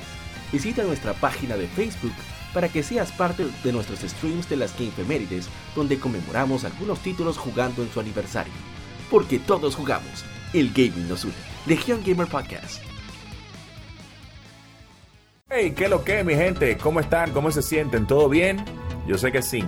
Les invito a que pasen por mi canal de YouTube, El Tipo Full, a que se diviertan un poco y disfruten conmigo de las peripecias que pasamos en los videojuegos. También estamos en la plataforma de Twitch, Facebook, Twitter, Instagram y TikTok. Así que les esperamos y recuerden, hagan bien y no miren a quién. Chao.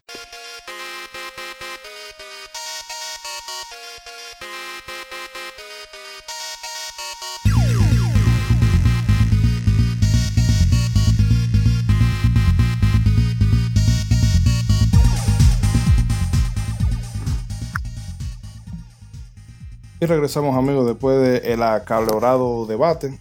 Y para reencauzarnos, vamos a leer eh, los comentarios que nos han dejado. Nosotros en tanto en Facebook como en Instagram habíamos dado la, la siguiente publicación de cuáles son esos aspectos que ustedes echaban de menos en los videojuegos.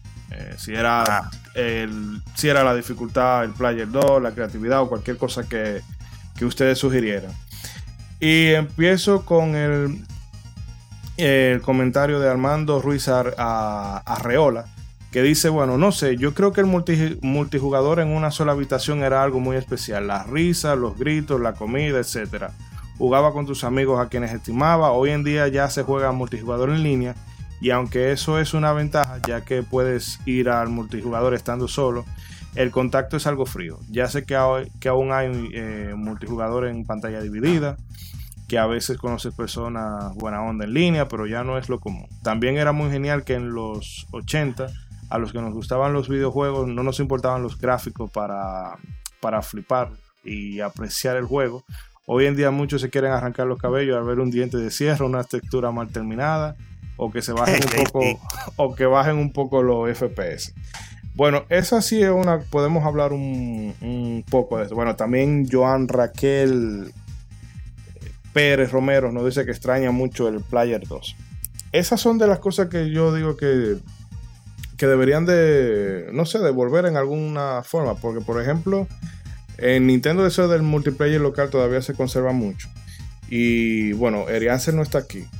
Pero antes de que explotara toda esta vaina del coronavirus, en casa de Alejandro, nosotros hicimos Ajá. una partida de, de Mario Kart 8.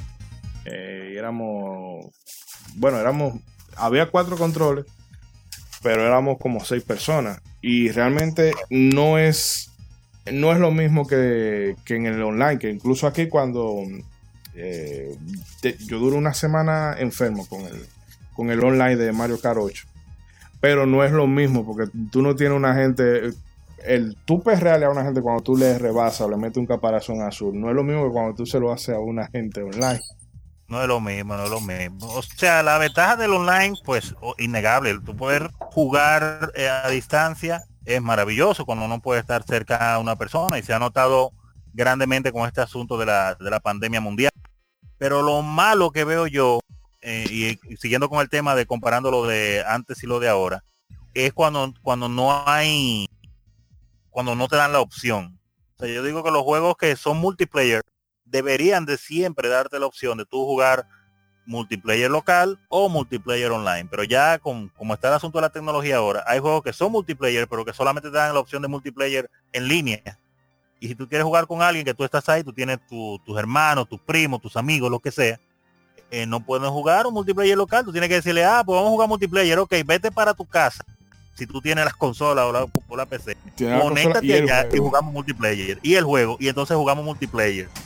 Y, y eso es algo que yo digo que está mal. O sea, no le, para nada nunca le voy a quitar eh, la importancia maravillosa que ha sido el, el, el asunto de que se pueda jugar en línea, que podamos jugar a largas distancias, pero no debería ser obligatorio solamente el multiplayer en línea, porque la experiencia de uno estar ahí al lado con una persona, y más cuando son juegos competitivos, eh, no debe ser algo que se le debe quitar a nadie. Eso es una de las cosas más maravillosas, que en la época, pues, de antes, 90s y 80s y hasta 70s, era algo que como no existía online, era algo obligatorio. El multiplayer era obligatorio ahí, local.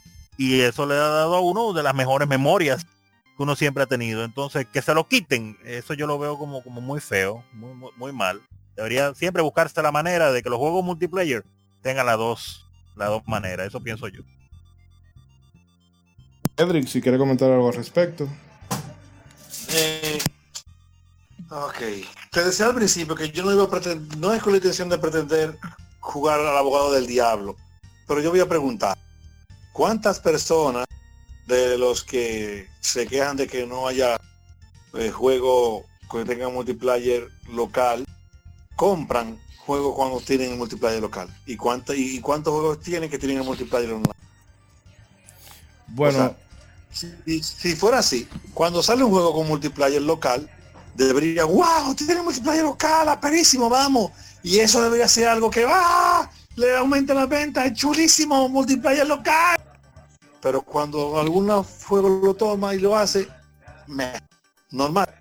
O sea, no sé qué tanto hay de, que, no sé si decir una queja injustificada o hacer una nostalgia, pero a mí en lo particular sí me gustaría que los juegos que se puedan jugar multiplayer local lo tuvieran. Yo creo que será un feature bueno, incluso en mi caso, para compartir con mis hijos a nivel local. Pero no veo que la gente valore cuando un juego tiene. ¿O será que quizás lo han intentado hacer los desarroll- desarrolladores actuales y no lo han logrado No hacer lo han bien? visto rentable, No, quizá. o No, lo yo te puedo decir que, por ejemplo, conozco el caso de muchas personas que son fieles a Nintendo precisamente por eso, por el tema de la jugabilidad cooperativa local. Perdón. Eh, Y, por ejemplo, cuando salió A Way Out, este juego de que el- lo sacó iró- irónicamente, que fue de las pocas cosas eh, loables que hicieron, creo que fue para 2018, o 2000, sí, 2018. Eh, la gente, una de las cosas que hizo que la gente se volviera loca era eso, que tú tenías, tú podías jugar eh, cooperativo, pero si tú tenías el, el o sea, si tú tenías, podías jugar ju- en cooperativo local. Y no hacía falta, si tú querías jugarlo online, que la otra persona tuviera el juego, que ahí es donde yo creo que está el Oh, gancho eso fue excelente. el gancho del online, que es de una manera forzarte a que tú, a que tú y todo el que te está jugando pase por caja para poder jugar. Pero yo creo que, eh, que sobre todo con la gente que tú solamente tienes que ver lo que vende la, la Super Smash Bros. O vende la Super Mario Kart, eh, bueno, Mario Kart 8, la, la, la 8 y la 8 Deluxe y ese tipo de cosas que siempre venden. Incluso había un juego de Nintendo que se llamaba eh, Paper Clips, algo así, una jodienda, que fue un juego, el juego que te lo hacen por para que haya, haya catálogo cuando salga. Y aún así yo creo que esa desgracia vende como un millón y pico de juegos. Y yo creo que lo que lo hizo era eso, que eran como una serie de minijuegos que se podían jugar cooperativos. Pero entiendo también, en, por un lado, lo que dice Edric, que también como sociedad cada quien es ahora como se aísla más. Quizá ya tú no ves a tus amigos y, y a familia con la misma frecuencia de antes y no se eche tanto en falta, en, por lo menos en- a nivel de consola de Sony, Microsoft o PC, el tú tener un cooperativo local porque a final de cuentas vas a jugar tú solo en tu casa. No se sabe, pero por eso es que te digo que no es que digo que el que esté mal que los juegos tengan eh, su online, su, su, su cooperativo en línea, porque eso es maravilloso. Lo que digo es cuando hay juegos que, que se sabe por el- la, la naturaleza del juego, que serían juegos que, se, que, que la gente le va a interesar en algún momento, sí, porque no todo el mundo es solitario, mucha gente tiene sus amigos. Y quisieran jugarlo local, y juegos que tú sabes que son multiplayer normales y que no tengan esa opción que tú digas como ¿por qué no se lo pusieron? Entonces ahí tú mencionaste a Nintendo que precisamente eh, eh, ellos sí han seguido con la tradición en sus juegos y, y tratan de hacer que sus desarrolladores también sigan esa línea cuando hacen juegos, de que le mantengan esas opciones abiertas porque están dirigidos a un público familiar la mayoría de las veces. Eh, muchos de sus juegos y ellos han seguido con esa política y les resulta, pues hay gente que sigue comprando sus consolas y sus juegos, pues por eso. Pero no es que estoy diciendo que sea mal que los juegos nada más tengan online. Eh, pero sería bueno porque ahí hay, ciertos juegos, hay ciertos juegos que tú sabes que se, que se daría duro jugándolo en cooperativo local. No todo el mundo es un lone wolf, un solitario, y que le gustaría compartir con sus amigos y no te lo permite, solamente online. Gracias a la tecnología ahora el online es pues mucho mejor que antes, ya tú hablas con la gente, te puedes ver hasta en, cámara, tú puedes poner una cámara, setearla con, con un programa como el Discord o lo que sea, y tú puedes hasta ver a la gente. Mm. Pero, pero sí es, sí es posible que se la pongan la cosa. Pero amén, sigamos el tema, ¿verdad? Que estamos en los comentarios. Bueno. Eh, nos comenta Javi Stan, él echa de menos la variedad, la sencillez, el encanto de el encanto, los JRPG y muchas otras cositas. Eh, a ese mismo hilo comenta Roger Paniagua. Para no decir muchas cosas, lo que más extraño. No, bueno, perdón, este se va por otro arista que lo vamos a comentar un poquito más adelante. Eh, Carlos Santos dice: Antes los desarrolladores tenían que ingeniársela para hacer que sus juegos fueran interesantes. Hoy en día, muchos lo que quieren es llenarle los ojos a los jugadores con gráficas y poca creatividad en la historia y el gameplay. Muchos trabajaban como desarrolladores, etcétera, eh, más porque amaban lo que hacían. Hoy en día es un negocio que es tan productivo que le ha llamado la atención a muchos ejecutivos de traje. Con esto se han perdido muchos valores en los juegos con su hambre de dinero. En ese mismo hilo pudiéramos también eh, enmarcar lo que dice Ernesto Antonio Raulín Díaz, Extraño la valentía de los, de, los developers de antes y no me refiero a meter personajes de X colectivo. Me refiero a que no tenían miedo de saltarte con un juego rarísimo, con mecánicas extrañas. Los developers no se preocupaban mucho en si el jugador iba a entender el concepto o no, simplemente hacían los juegos que ellos querían, o al menos eso parecía. Eh, déjame ver si hay más comenta en ese sentido.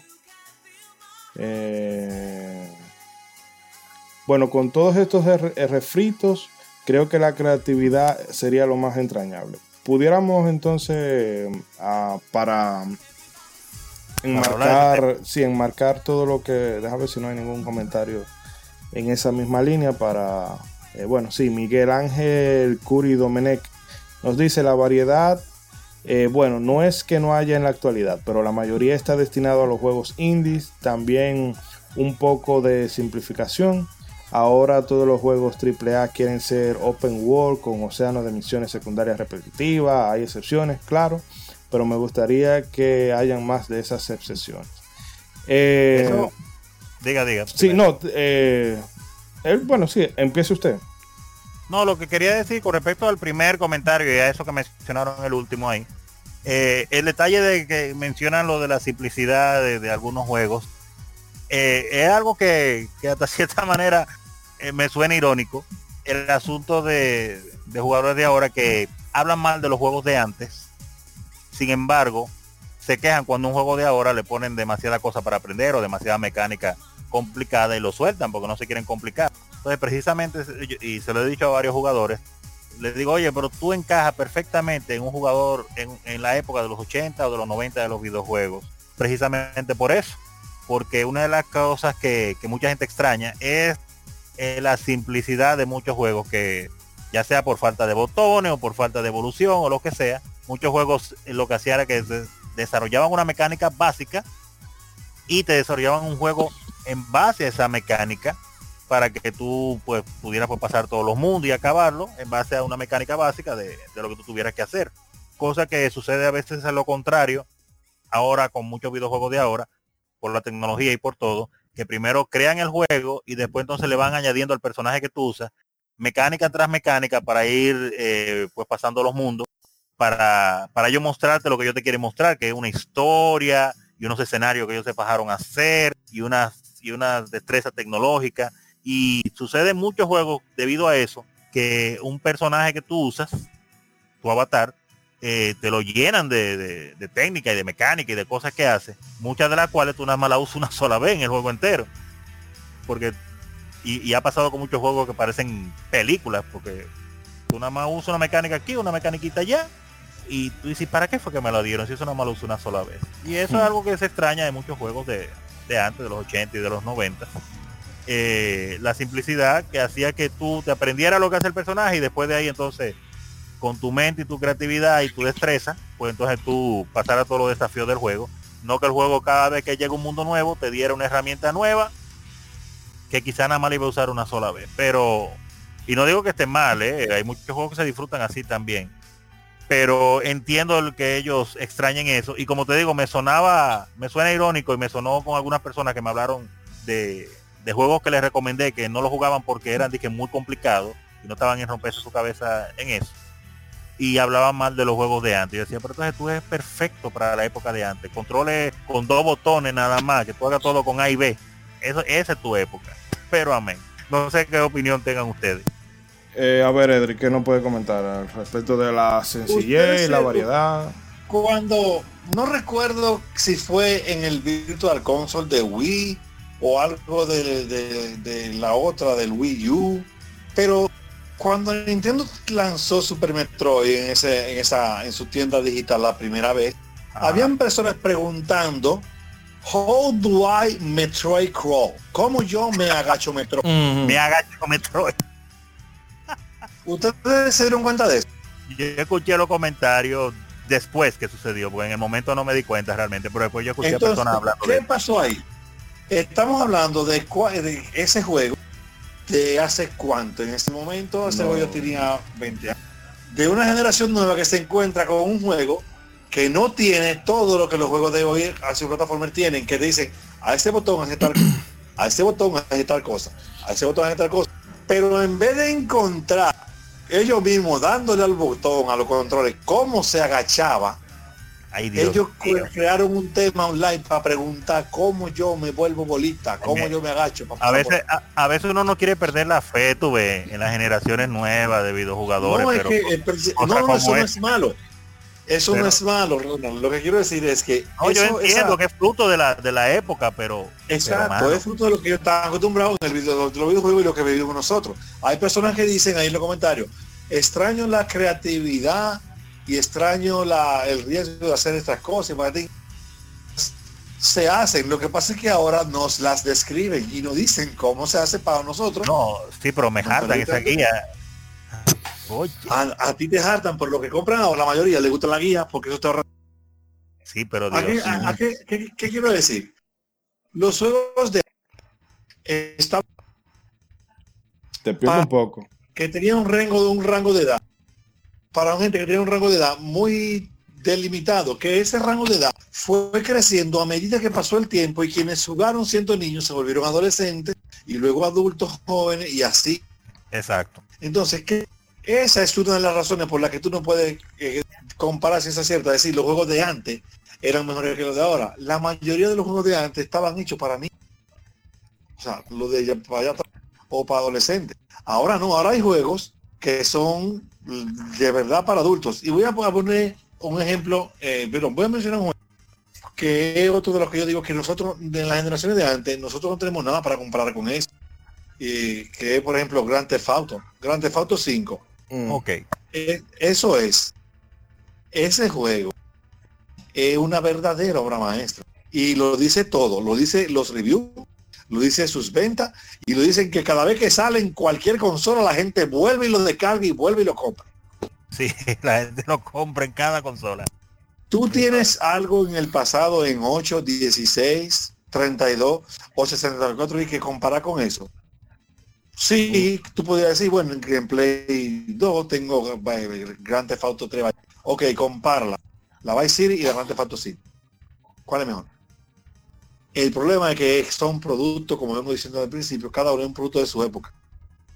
Los juegos con mecánicas complejas de ahora, como usando el término que usó Ishidori, más que mecánicas complejas, son demandantes. Mecánica compleja era tú tenés que adivinar cómo Ken de Street Fighter 2010 hacía los movimientos y aprendértelo así. Ya, viendo, eso- eso- eso era inventando cómo era que lo hacía. Porque no te lo decían. O jugando haciendo una especial de Fatal Fury. Exactamente. Tú, ay, me salió lo loco. Tú comenzabas a buscar cómo hacer los inputs para hacer. Y eran mecánicas, o sea, algunas un tanto, tú sabes, demandantes. Ahora eso no existe. ¿Por qué? Porque los juegos están buscando ser una experiencia desestresante, agradable mm, y a la vez de entretenimiento. Hay gente que, que hay un dicho en el mundo de los gamers de ahora, por la cosa del onla- del online, ¿verdad? Que Mm. fulano le dio una patada al router, Mm.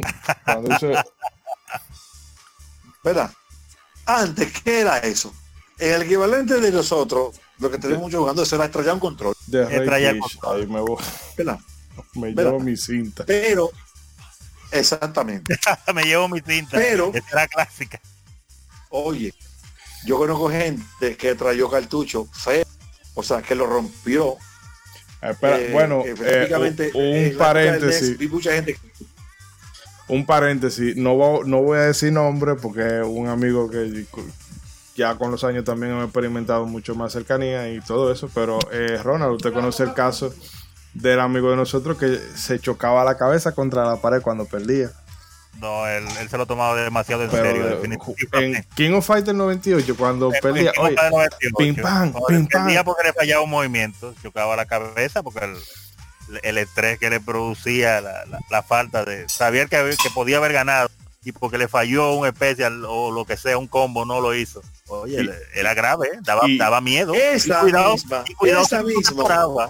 Y todavía le Oye. pasa con los juegos de mesa, porque cuando jugamos Juego de Tronos o Bloodborne, el, el juego de mesa y piel, o ah, me voy. Eh, ay, ay, ay. Entonces, eso mismo que usted acaban de decir en ese paréntesis, es un ejemplo de por qué, por ejemplo, y los fighting a modo general no son tan populares como otros géneros. ¿Por qué? Porque son muy dem- y al ser muy demandantes y la gente ahora no tiene mucho talento, talento no, mucho manejo de frustración, de, de manejar cosas que te salen mal. Ay, Entonces eso la gente no muy sensible, la gente no muy sensible. ¿Por qué? Este, mira, cuando salió, aquí me la voy a jugar con alguna cosa que decir, Cuando salió Call of Duty Modern Warfare 2, ay. ese juego fue un éxito increíble. A mí me encantó. Ese juego es muy bueno. Pero tú sabías que habían que hay juegos de primera persona que como juego en ese momento era mejor que ese. Pero le, le faltaba algo que Call of Duty tenía. ¿Qué era? El premio.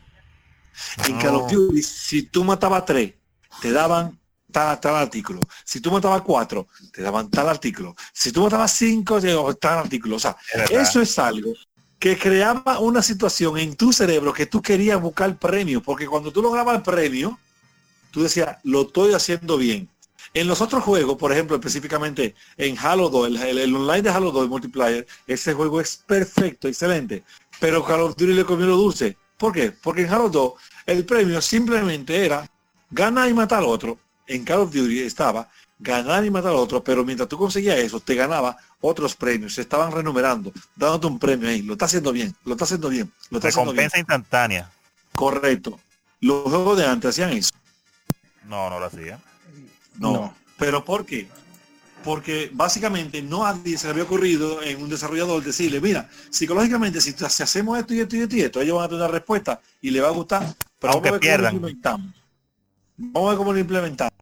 Esa, eso es un elemento que no existe en los juegos de antes para compararlo, el, el elemento recompensa. Existe, sí, pero era difícil de alcanzar, porque por ejemplo, uno sentía placer cuando uno llegaba, por ejemplo, al en Mario Bros. Tú pasabas al 1-4, wow, llegué al mundo 2. Pero Excelente. para que te dieran un congratulations, sigue para adelante, tú tenías que pasar cuatro mundos. Y no siempre eran munditos fáciles. O sea, Ya lo los sabes. juegos de antes eran muy demandantes, muy retadores. Aparte de que en cuestiones de edad, que éramos muy jóvenes, no teníamos la- el desarrollo de la memoria muscular tan bueno y uno por ensayo y error era que, para que, que, que aprendía. Por eso que tuve que hay gente que decía, "Ah, no, tal juego era fácil. Y para mí fue difícil, pero ¿a qué edad tú jugaste tal juego? Una persona que juega. Ninja Gaiden uno a los 6 años, claro que va a ser frustrante. A los 6 años una gente jugando Ninja Gaiden uno oye, se va a frustrar. Imposible. Entonces, no, pero la mayoría, hay muchos que lo jugamos, que lo jugamos a esa edad. Pero hay otro que no, yo jugué ese juego cuando tenía 12. Oye, es un momento diferente. Así mismo pasa con estos juegos de ahora. Ahora los juegos, como decía ahorita, tienen clasificación de edad. Antes eso no existía. Hay juegos con un público dirigido a niños, a adolescentes, a mayores. Entonces, todo eso son elementos que amplían la gama de, de- de elementos para tú comparar y decir que antes eran mejores que ahora. Oye, eso es un tema de never ending history. Pero bueno, vamos a seguir que nos quedan unos cuantos. Ah, que estábamos en comentarios comentario, Dick. Sí. eh, Más- bueno, en el mismo me salté eh, Yanko, Tíralo, tíralo, tíralo. Yanko Márquez hablaba de la creatividad y el carisma que parece que solo abundan en los indies. Bueno, luego Oben Valerio, Ernesto Antonio Raúl Díaz y Robert L. Sanz se, se le suman al debate. Yo respecto a, bueno, ya con lo de la simplicidad, hemos visto que con a medida que hay más tecnología, eh, se agregan más elementos. Yo lo que sí entiendo es que a veces em, la sobreexplicación es lo que hace que la, la gente se agobie. Porque, por ejemplo, eh, hay juegos donde con una, con una infografía te dicen, bueno, mira, este botón hace tal cosa o en tal situación tú usas tal botón y responde así, así. Y ya, pero hay eh, juegos, me viene a la mente el caso de Final Fantasy XIII. Final Fantasy XIII todavía a la mitad del juego todavía te está tirando tutorial. Entonces yo creo que también hay literalmente te está tirando cosas. Y o sea, yo entiendo de que eh, no necesariamente que los juegos tengan que ser más simples, sino que la explicación debería de ser más, más digerible. No llegar al grado de algunos juegos que las mecánicas son totalmente oscuras. Eh, Intuitivo sería bueno que le suene Pero más exacto. tú más o menos te la lleve. Mario 1 tú se lo pones a una gente y tú solamente... De hecho hay un video, un canal de YouTube que se llama eh, como gente orientales reaccionando a cosas, gente del Medio Oriente. Y tú ves que a un grupo de gente lo ponen a jugar Mario, Mario 1. Y ok, nosotros vamos a jugar como lo puede jugar cualquiera de nosotros que estamos acostumbrados. Pero gente que en su vida, gente que en su vida ha jugado videojuegos, que son gente que vive en una montaña de ganado y toda esa vaina. Y, y, o sea, y saben como, ah, bueno, si yo le doy aquí va para adelante y si le doy aquí salta y bueno. Eso es lo que yo entiendo que quizás debería eso, más que la simplicidad de- del gameplay, la simplicidad de lo menos. Con el tema de, de la variedad, bueno, pues es lo que hablábamos, hablábamos ahorita, ahora mismo la empresa y los inversionistas quieren irse a lo seguro, porque es una inversión y a los Una gran blanco- inversión. a los cuello blanco hay, hay que tenerlos contentos. Pero vamos a saltar a, a otra, vamos a decir, otra arista. Comentario. Eh, bueno, lo decía, nos decía Javi Stan, la variedad, la sencillez y el encanto de los JRPG. Quedémonos con lo de los JRPG. A Mauri Parrabreu, nuestro amigo APA de Legion Gamer, nos cuenta que más juegos de rol japoneses. Aunque hubo un leve resurgir, nunca están de más para mí. Algunos se han convertido en otro género, en otro género. Los clásicos se mantienen y unos pocos juegos han surgido con el compromiso de la calidad de antes. Pero los JRPG buenos a patadas como antes no existen en abundancia en esta generación y es, una, y es una lástima. Eso, eso es verdad, es una lástima. Eh, nadie dice, déjame ver qué fue lo que puso por aquí.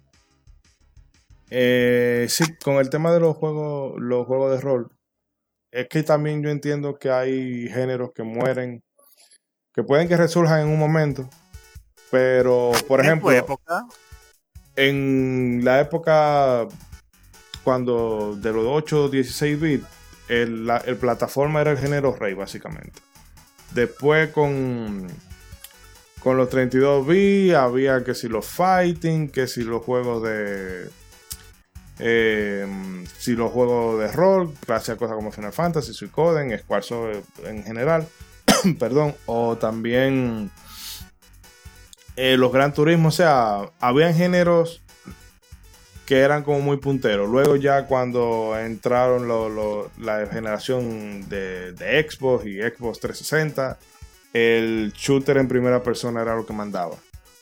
Todavía hoy sigue siendo así, pero por ejemplo tenemos cosas como lo- los shooters en tercera persona que también son como la, el pan y la mantequilla de esta generación. Y entiendo que así como es como una rueda. Y los Battle Royale, que están puestos de moda también. Exacto. De 50 y 100 jugadores. Que hay géneros que suben y otros géneros que bajan. No sé qué les parecerá a ustedes. Eso es así, eso es así. O sea, cada género, según, qué sé yo, la época, la tecnología, eh, pues La limitación es técnica. La limitación es técnica. Exacto. Cuando, cuando eh, en el Super Nintendo tenemos experiencias de first person, juego de primera persona. Eh, en el, claro, bastante limitadas por su capacidad técnica. Cuando se dio el salto del Super Nintendo al Nintendo 64, tenemos, ah, bueno, GoldenEye, díganme, ¿qué nos pasó con GoldenEye? O sea, No, cuando- GoldenEye fue algo, un, un acontecimiento mundial. Y debo decir que también ve la juego, que ese no es mi juego de, de, de Philip Preston favorito de Nintendo. Pero es muy bueno, es muy bueno GoldenEye. Porque tiene un equilibrio entre lo que el juego hacía y lo que el jugador sentía que hacía. Eh, entonces, ¿qué pasa? El, cuando vino la generación nueva de poder fue eh, Xbox 3, Xbox Cajón, ¿verdad? eh, GameCube y PlayStation 2. Ahí, en esa, en esa generación, muy poca gente pudo ir a tres consolas, porque cada consola tenía algo. El Xbox tenía unos juegos de primera persona que le de acción que no era posible hacerlo en Play 2 y GameCube. En el GameCube había unos cuantos plataformers excelentes que eran una cosa magnífica y en Play 2 tú tenías juegos arriesgados como Shadow of the Colossus y juegos que te presentaban mecánica e historia como bien originales.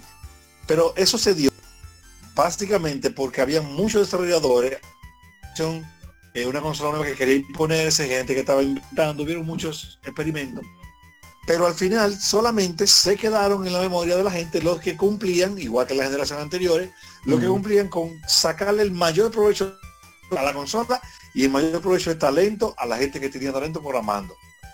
El mejor juego de- de- en mi opinión, el mejor juego de acción de esa generación, Xbox normal, Play 2 y GameCube, está en y la gente lo vino a jugar fue después, por referencia, que era Ninja Gaiden Black. Realmente. Mm. Bueno, El que está más cerca es sobre el May Cry 3. Y qué te digo, es otro estilo. El mejor juego que, o sea, para mí el juego que yo más disfruté de esa generación. Claro, estos son opiniones moralmente personales. Como yo disfruté Shadow of the Colossus, yo he disfrutado muy, muy poco. Eh, eh, y ese juego es de Play 2, que tiene muchísimas limitaciones técnicas y está bien hecho para, para la consola, me explico. Explotó lo máximo que pudo. De hecho, yo creo que es el juego que va a poner a, esa, a esa consola, No, como, eh. como dicen, a sudar. esa, esa, ese juego viola el PlayStation 2. Oye, Exacto, cuando yo jugué ese juego. la, la primera un- vez, Lo viola, pero con un sable de mandingo.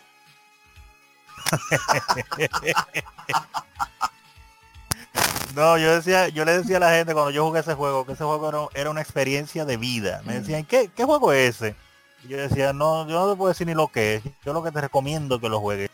Porque es que son cosas que yo creo que usted tiene que... es- hay juegos que uno lo juega porque se divierte, porque le gusta, por lo que sea. Pero dentro de la historia de los videojuegos, Shadows de Colossus es una experiencia de vida. Es algo que todos los jugadores deberían de tener en su currículum. Mm. Eso, eso es increíble. Pero, pero, Pero- na- na- na, después que me, me voy en lágrimas. Sí. Empiezo a pensar en la Y- historia y, y- me voy en lágrimas. Y bueno, con el- Y, y en GameCube, de esa generación, para mí, el mejor juego de primera persona y uno de los mejores que yo he jugado está en GameCube, que es la Metroid Prime 1. Dios Bueno, mío. Ay, Dios mío. Eh, pero los bueno, tres juegos que te mencioné hacen lo que te dijimos y ya para terminar tiene que darse la condición de que desarrolladores exploten todo lo que se puede hacer técnicamente con su talento esos son los juegos memorables de cada generación. Cada vez que un grupo de desarrolladores logre eso en una generación nueva es muy probable que este juego sea mejor que el anterior por una cuestión de técnico. Y ya. Y hay cosas que uno extraña que no esté pero eh, qué te digo estas son cosas que pasan con la E con la edad. Ponle. No, porque por ejemplo con el tema de, los de los JRPG, eh, obviamente eh, Squaresoft, eh, bueno, Square Enix, eh, se ha vuelto muy occidental y entonces un juego de rol clásico, clásico, clásico, ellos dirán, bueno, ya tenemos la franquicia Dragon Quest, esa la telenovela, porque si, si le topan, Japón coge fuego. Porque incluso cuando con Dragon Quest 9 se insinuó que iban a hacer, que iban a cambiar el sistema por turno por uno en acción en tiempo real, eh, oye, La el- muerte. pero fue eh, el, ¿cómo se dice? El escarnio público le cayó encima. Y dijo, no, mira, dejen esa vaina así. Eh, pero luego tienen franquicias como Final Fantasy que ellos lo utilizan para experimentar con lo que sea. O sea, Final Fantasy ha pasado. Bueno, hay hasta shooter de Final Fantasy, pero ustedes ven si esta gente está Ellos saben que el nombre vende, ellos saben que el nombre vende, así que inventan con ese. Pero digo, eso hay también. eh, nadie se. Ahora mismo, un juego de rol por turnos, un JRPG por turno es muy complicado de vendérselo a una gente ahora. Porque eh, el aspecto un tanto estático. Bueno, Persona 5 sí es un poco dinámico, pero aún así, Persona 5 yo no creo que haya vendido más de 2 millones de copias. Y ya tú me dirás. 2 millones de copias en un parque de consolas de, de 110, o sea que no es, no es tan significativo. Entonces, eh, obviamente la compañía dirán es que esto es difícil de vendérselo a una gente. Pero ya solamente el que quiere juego, juego JRPG, bueno, tiene que irse a Falcon, tiene que irse a Atlus y si acaso irse a alguna de las... eh, bueno, que ya no hay portátiles. Bueno, quizá en Switch puede que haya algún, algunas cosas. Eh, siguiendo con otros comentarios para ir avanzando. Denzel 3 nos dice las historias, las historias eran más profundas, eh, todos los personajes tenían un porqué bien desarrollado, la pantalla dividida, eso sería, eh, sería lo que le encuentra más extrañable. Luis Gómez Erasme nos dice el Player 2, poder pasar dos horas, poder pasar horas muertas con amigos jugando y que el que pierde sale no tiene precio. Em, ¿Dónde está? Eh, bueno, la gente de Legion Gamer RD nos dice eh, el, bueno, que detesta el- en la actualidad el contenido extra de pago. Hay un afán por sacarle dinero al gamer y el gamer también es culpable porque se deja. Que no deja, eh, que no se deja ni en tercera prioridad. Eh, eh, que no se deja ni en tercera prioridad que el gamer disfrute en un juego en plenitud. Eh, por aquí también nos dice que era. Perdí un poco el. Ah, ok, Sergio Sánchez D nos dice: Los juegos eran para jugar, ahora muchos juegos son más bulto que otra cosa. Eh, Johnny Sosa nos deja el comentario de la dificultad. Mr. Jan77 nos dice que extraña los gráficos tipo A Link to the Past. Em, Oscar Gaddafi nos dice que todas las que se han mencionado en los comentarios. Em, ¿Quién más habló? Alguien aquí también hablaba del tema 2D para hacer un, un pack con todos los comentarios que quieran y ir matándolo a nivel general. Eh. Andrés A. Duarte nos dice el 2D. Eh, yo quiero primero una, hablar una cosa con respecto a lo que habían mencionado de que los juegos ahora, muchos juegos no son para jugar y me explico. Eh, el, el videojuego ahora se valora mucho cuando un videojuego se acerca más al cine que, que otra cosa. Y entiendo que mucha gente eh, se encuentra como un poco mm, chocante eso de que muchas veces tú no estás jugando un juego, sino una película interactiva. Eh, ya no hablo de género como pudiera ser point and click, porque obviamente tú, cuando tú juegas un point and click o una novela gráfica, tú sabes que vas, tú vas. tú vas por el texto. Pero hay cosas, eh, muchos walking simulator que solamente tú ir caminando y una habitación y va aquí y es como una especie de, de, de, de, de subir al horror pero sin el elemento horror. O sea, una cosa que Eso. muy descafeinada, en mi opinión personal. Sí. No, no, lo que iba a decir es que cuando un juego de esos eh, te sale así. Lo malo es cuando no te, cuando te lo venden como otra cosa. O sea, si tú me vendes un juego como un juego de acción, o si tú me vendes un juego como un juego de RPG, o si tú me vendes un juego como un juego de pelea, y después el juego se transforma en una novela gráfica prácticamente, o un- una película donde hay más Mm. cinema que juego, entonces yo me voy a sentir engañado. Puede que lo disfrute, porque hasta puede ser bueno, pero voy a decir, oye, no fue lo que me vendieron. Mira, que eso pasó, eh, una compañera de trabajo, se llama Rosemary, eh, me estaba hablando de eso con respecto a un RPG, creo que era una Tales, me estaba hablando. Que el juego estaba muy bueno, muy chévere, pero le hablaban tanto, o sea, le metieron tantos eh, diálogos eh, entre los mismos eh, personajes que tú usas, que ellos van hablando todo el tiempo, Es- eso es. lo que más tú usas y esas cosas. Le metieron tanto, estaba muy chévere las conversaciones, pero eran tantas que el juego ya no se disfrutaba porque ya se hartaba de quitar, no quería que hablaran, trataba de seguir adelante porque no le dejaban seguir la historia, de tanto que le metieron.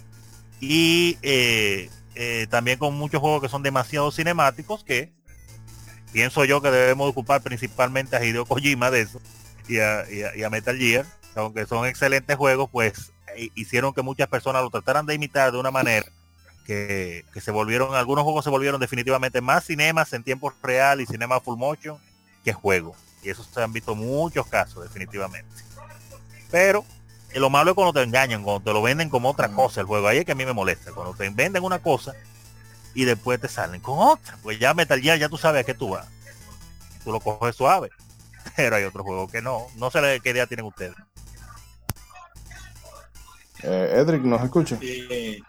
Eso, eso pasa en todo. Hay muchas veces que, que en realidad te venden, como dicen aquí en nuestro país, te meten gato por liebre. Pero ahora es más difícil hacer eso porque cuando eso pasa se digan los comentarios y Mm. lo destruyen. Ah, Eso Lo sí, eso es algo bueno de ahora, que siempre hay comentarios en alguna parte. Eso pasó con The Order 1886. Que ese fue, bueno, como el primer exclusivo que sacó Sony realmente. No sé si fue de salida, pero salió cerca de, de- de- del lanzamiento de PlayStation 4. Y el juego era eso.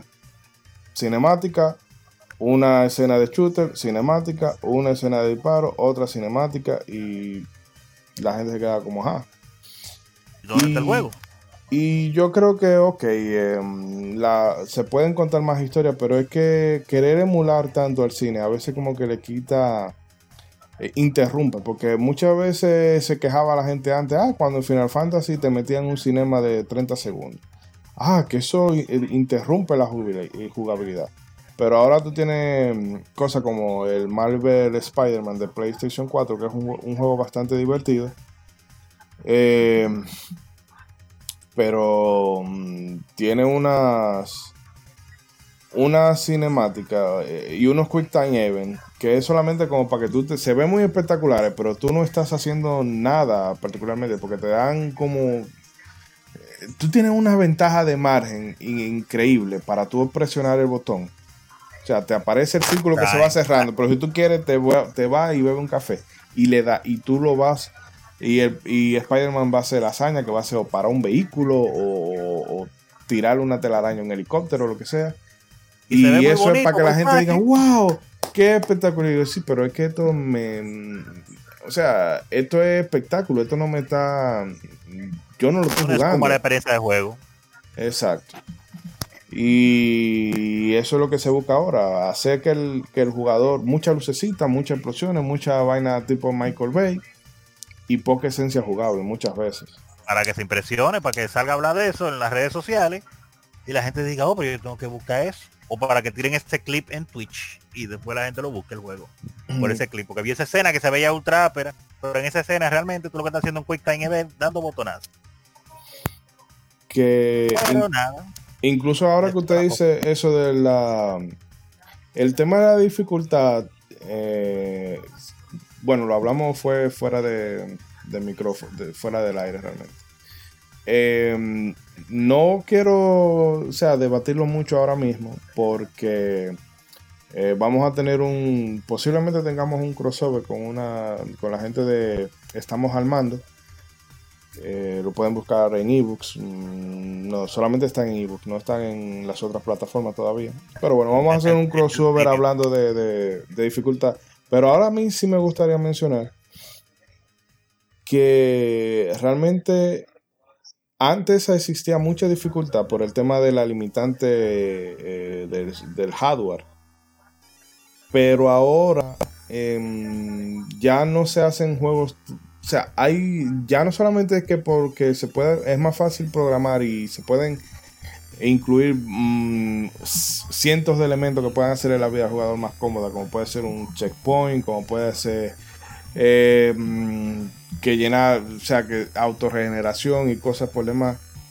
Pero mm, yo no creo que la dificultad se haya dejado de implementar por un asunto de, programación, sino porque es que en la actualidad la gente no está dispuesta a, a una gratificación muy retardada, que era lo que hablaba ahorita Edric. Eh, fuera del aire, obviamente. No sé si tú lo quieres volver a debatir aquí. Es que eh, básicamente uno de los aspectos nuevos de los videojuegos de los que podríamos decir 12, 15 años es el, aspecto de la gratificación. En Call of Duty Modern Warfare 2, por ejemplo, tú tenías gratificación en secuencia por número de personajes que tú eliminabas antes de que te mataran a ti.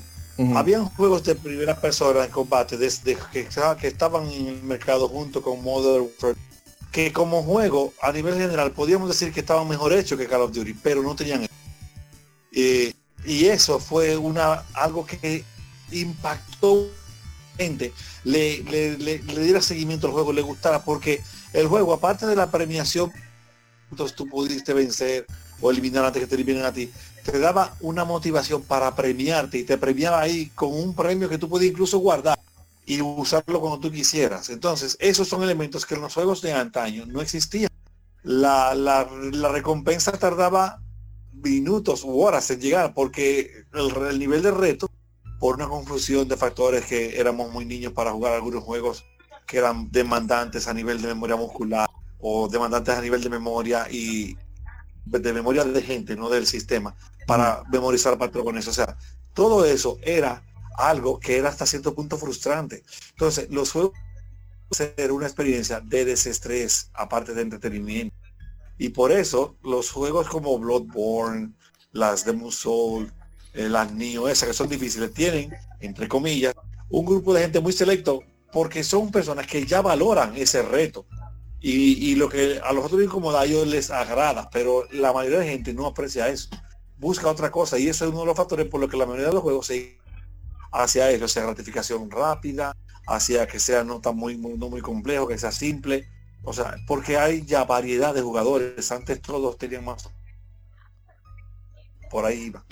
Mm, sí, eh, yo también, eh, que por eso ah, creo que sí, también lo hablamos fuera del aire, de que mucha gente puede, bueno, tú puedes enarbolar el argumento que tú quieras, pero también yo estoy en el derecho de encontrarme tu argumento no, no tan válido del todo, de que la gente te puede decir, no, yo no tengo tiempo para dedicárselo a un Souls, no tengo tiempo para dedicárselo a un Hollow Knight, o no tengo tiempo para dedicárselo eh, a un The Source o cualquier cosa, juego que sea difícil. Y ya no es solamente, no, porque es que yo no le puedo dedicar tanto tiempo a un juego difícil, porque yo, la vida, eh, tengo trabajo, tengo responsabilidad y todo eso.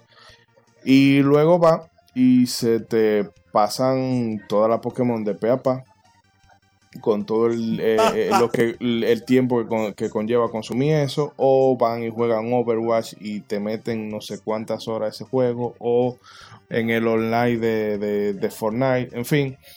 ¿Qué es eso? Que ya no es que los diseñadores no pongan la dificultad porque es que la gente lo va a dejar de jugar porque no tienen tiempo, sino es porque ellos saben que a la gente le encanta la gratificación rápida. Y eso mm, o sea, a mí me, me, parece, yo en lo particular no jugaré un juego simplemente por, ah, por, por la narrativa, que eso también pudiera mm, eh, eh, Edric lo mencionaba ahorita, de que la narrativa se valora ahora más que muchas otras cosas. De hecho, un juego de. Un juego que puede ser el gameplay de 10 y tiene una historia eh, mediocre, por decirlo así, te le baja tres puntos. Cuando a veces, o a veces no, an- anteriormente un juego, o sea, si tenía una historia mediocre, bueno, amén. Yo no necesito que Contra me, me haga reflexionar sobre la vida en la Tierra o si estamos solo en el espacio. No, yo voy a tirar tiro y para adelante. Lo que vinimos. Exacto. Así, es así. Fruto del tiempo también porque uno era más pequeño, los videojuegos más jóvenes. Y entonces uno no, uno había juegos que lo jugaba porque lo divertían y punto. Precisamente, vamos a decir, en nuestro caso, el público eh, de habla hispana, de, habla español, y que vivimos de este lado del mundo, que en América, en el, en el Caribe, eh, muchos de los videojuegos que nos llegaban, o todos los juegos- videojuegos que nos llegaban, nos veníamos, venían en inglés porque venían de Estados Unidos. Entonces hay muchos juegos que aunque te interesara la historia, tú no le ibas a entender. Entonces tú te acostumbrabas a no ponerle mucha atención a la historia o a tratar de imaginártela con los pocos detallitos que te dieran y a concentrarte más en el gameplay, que era lo que tú sí entendías. Mm. Pero la historia, eh, hay juegos que después de adulto fue que yo vine a ver, ah, pero eso era lo que estaba pasando en ese juego. Oh, oh, sorpresa. Porque en su tiempo yo, ¿qué iba a entender? Pero nada, son cosas de las épocas, cosas de las épocas definitivamente. Sí, pero yo lo. O sea, una buena historia, cualquier, porque eso ha pasado desde de siempre. Al, al ser humano le gusta, le encanta que le cuenten historia, que por eso la gente eh, antes se reunía Claro. alrededor del, del chamán en, en la fogata para que él hiciera historia de cómo era la cosa antes y demás. Pero yo no veo tan. O sea, no lo veo tan positivo que un videojuego, por cumplir su función, que es la de ser entretenido, tú lo penalices porque no se- porque no tenga una una buena historia. Y bueno, pero es que la historia es yo la vería como un plus. Porque por ejemplo, y mm, bueno, no sé si es más, lo voy a decir total. Eh. The Last of Us es The Last of Us es un juego es un buen juego, pero el gameplay no, no inventa no inventa la rueda, como dicen los españoles. O sea, no Ay. lo que sí tiene es que está muy bien contado. Tú, ah, que ese es uno de los mejores videojuegos de la historia. Yo diría, bueno, es uno de los videojuegos que tienen mejor historia de la historia de los videojuegos. Narrativa. Pero como videojuego, es el shooter en tercera persona convencional. Con zombies y en crisis del COVID. Y, lo, y, ahora, y ahora con la segunda parte, a la gente, wow, y yo, sí, lo único que hace es que ahora la violencia se va a ver más brutal en 4K, pero es el mismo gameplay de fondo.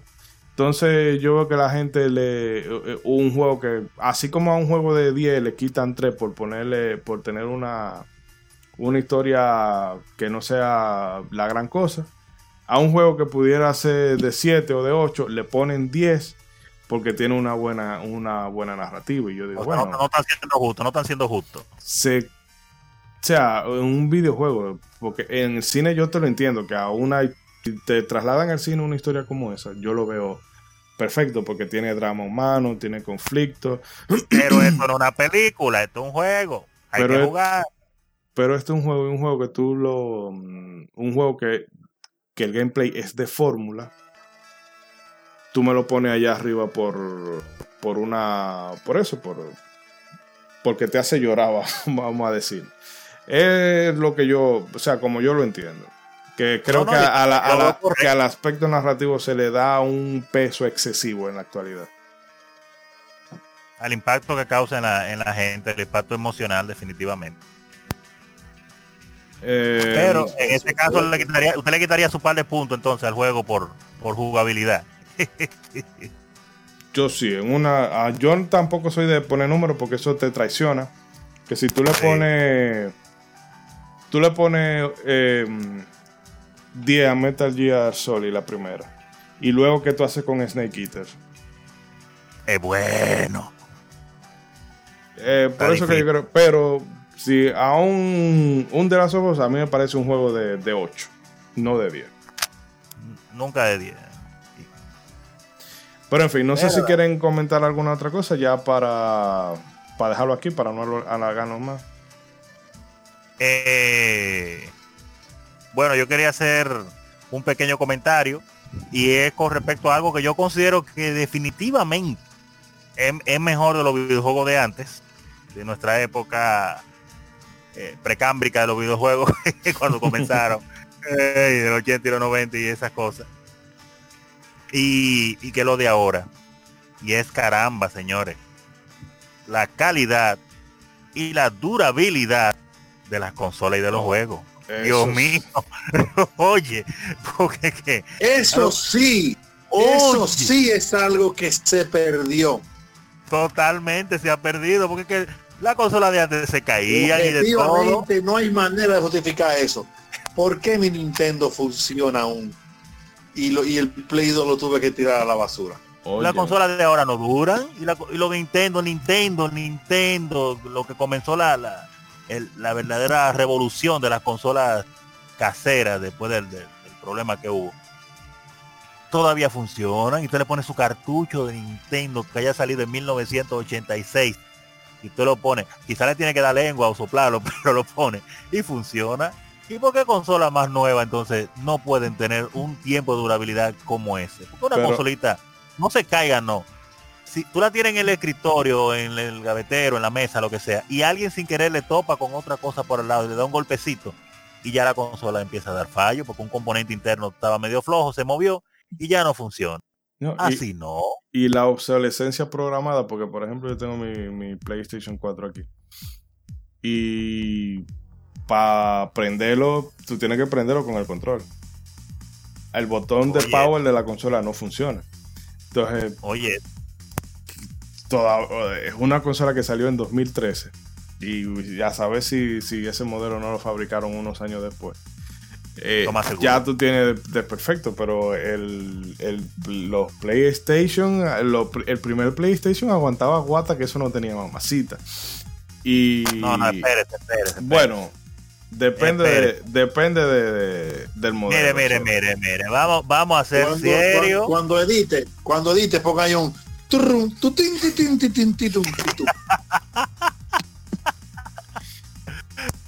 Sí, porque también y todo, entiendo que los fanáticos de Sony la cosa, pero usted sabe muy bien que, que este tema que estamos hablando, la durabilidad de la consola, los problemas comenzaron con el Sony PlayStation. Pero, espera, pero espérese.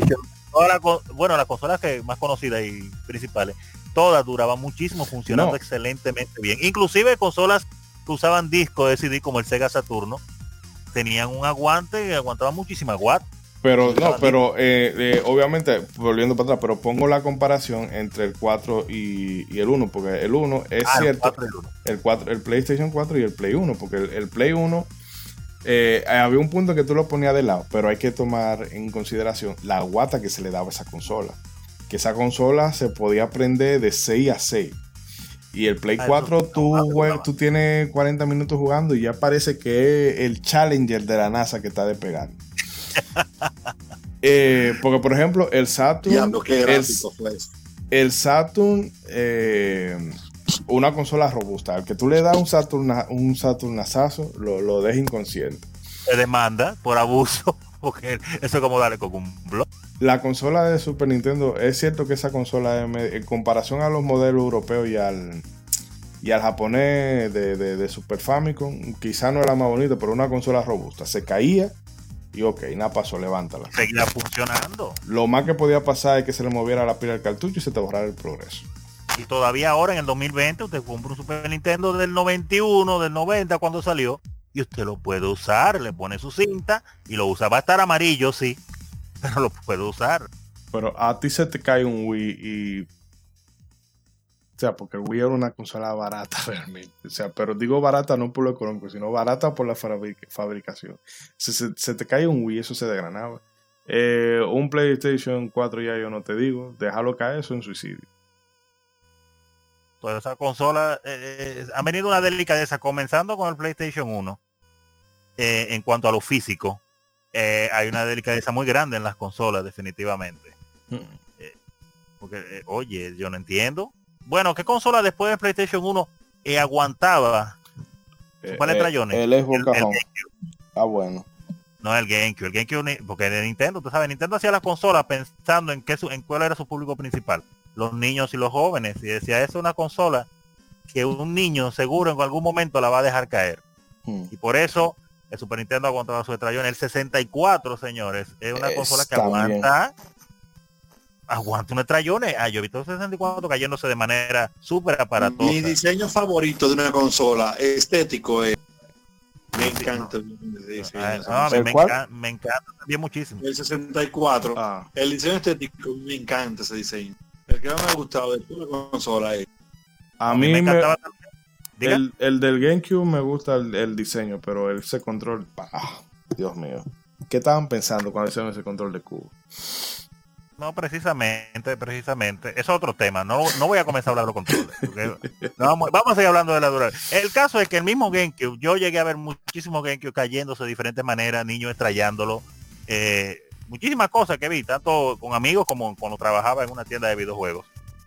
Y, esa consola seguía funcionando. Y yo decía, no, pero otra consola ha sido un estrellón. Y no hay, o sea, después que comenzamos la era de PlayStation 1 en adelante, eh, cada vez fueron más delicadas y más delicadas. Y obviamente mientras más cara y más tecnología tienen estas consolas, pues menos quieres tú que, que esa consolita se dé un golpe. Y yo lo entiendo y es maravilloso que las compañías nos pongan estas maravillosas piezas de tecnología en las manos a precios asequibles. Pero Dios mío, yo pagaría, le pondría sus 5 o 10 dólares más para que ellos reforzaran un poquito esos armazones y, y la consola entonces yo sepa que si se cayó sin querer de una altura de aunque sea un pie, yo no tenga que ya estar rezándole a los santos para que siga funcionando. Ustedes Mm. vieron el PlayStation 5, el diseño del PlayStation 5, El modem. lo anunciaron. El modem, sí, el, el router. ¿Ustedes creen que ese PlayStation 5 va a aguantar siquiera que de la posición parado que esté, sin querer se caiga de lado? Lo primero que se le van a romper son las antenitas. Bueno, quizá lo de la primera, lo de la primera tirada. O sea, lo que salgan primero.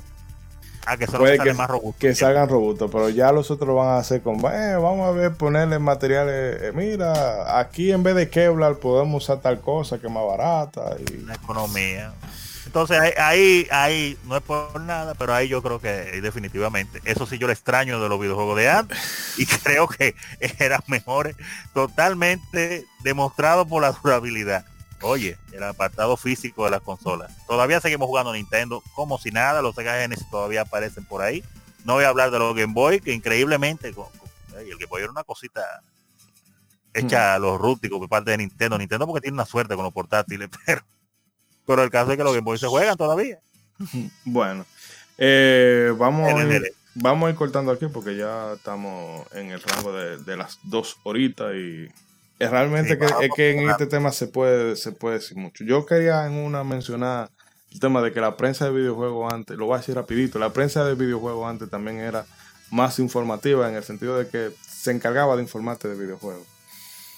Y mira, este juego se pasa así, así, así, reportaje de, de Japón viene esto y esto, y no hace activismo político como es que hacen mucho ahora.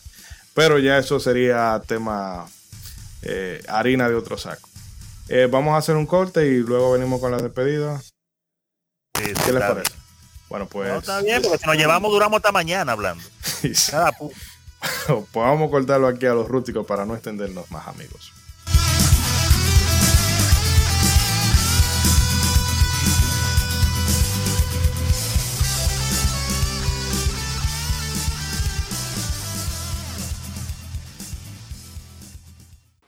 Para recibir más de nuestros contenidos, no olvides suscribirte a nuestras redes sociales. Búscanos como Modo 7 Podcast en Facebook e Instagram y como Modo 7 Pod en Twitter. Modo 7 Podcast. Síguenos.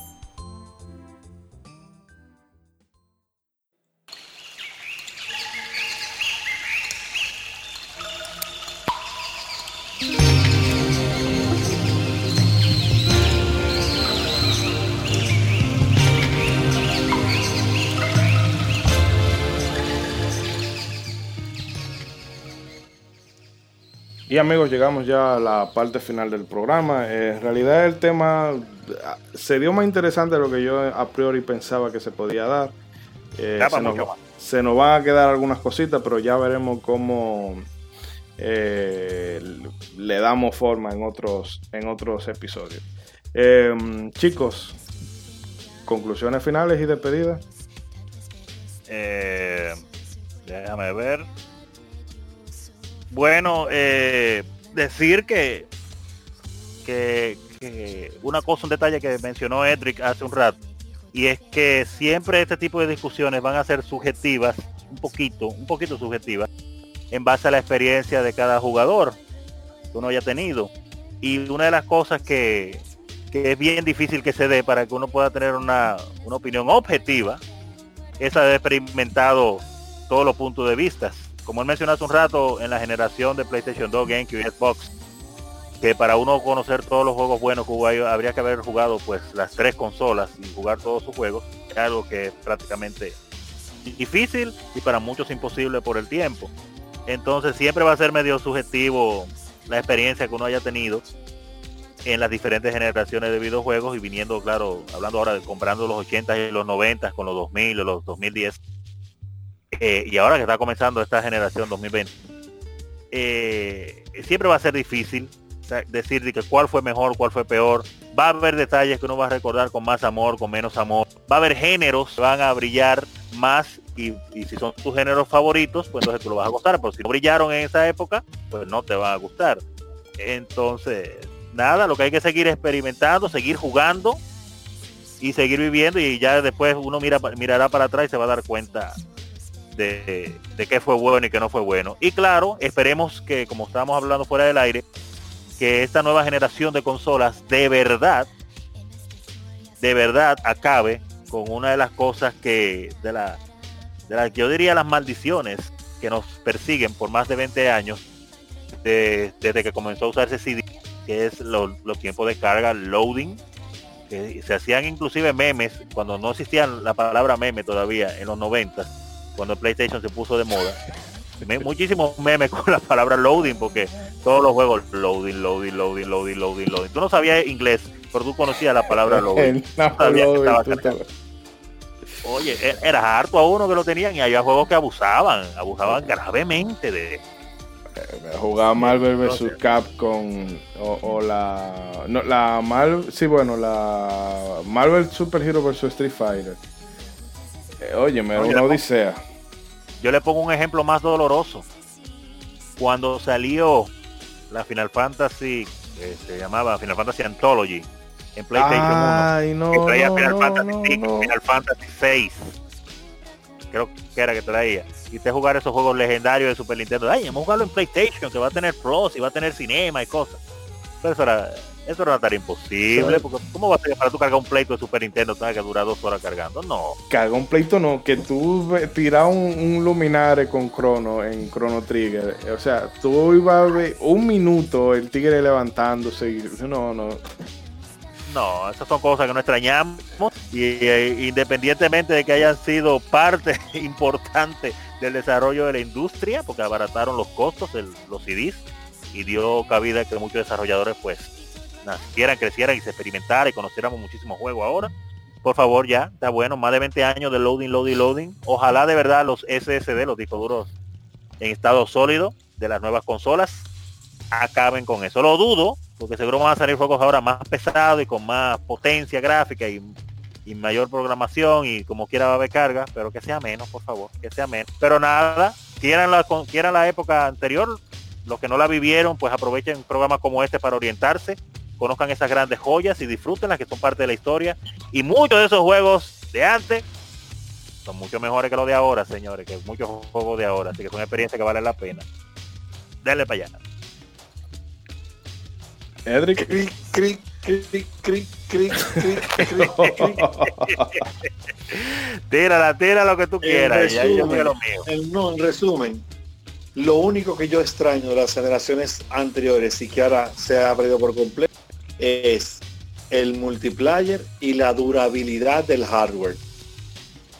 Yo entiendo que un juego bien hecho de Super NES y un juego bien hecho de PlayStation 4, el de PlayStation 4 si está bien hecho va a ser mejor que el de Super NES por cuestiones de técnica. Ahora, hay que medirlo también en su época, porque hay juegos de Super NES y de Play 1 y de Play 2 y de muchas consolas que son mejores que muchos juegos de ahora, porque esos juegos están mal hechos. Porque tienes que combinar que explote lo que la consola puede dar y que el desarrollador es de, de- ponga y, y- y ele- y elementos bien combinados que te hagan un producto de buena calidad. Por ejemplo, si tú agarras a cualquier persona que no haya jugado a esta altura de juego, Super Metroid, y la juega, te va a decir, es un buen. El juego tiene un play control excelente, tiene buena música, tiene buen diseño de enemigos, buen diseño de jefe, etc. Ahora, si tú agarras a cualquier persona que no haya jugado un juego y lo pones a jugar Bobsy, así, es un clavo. Si tú agarras a cualquier, a cualquier persona y lo pones a jugar, por ejemplo, La Turtle Tournament Fighter.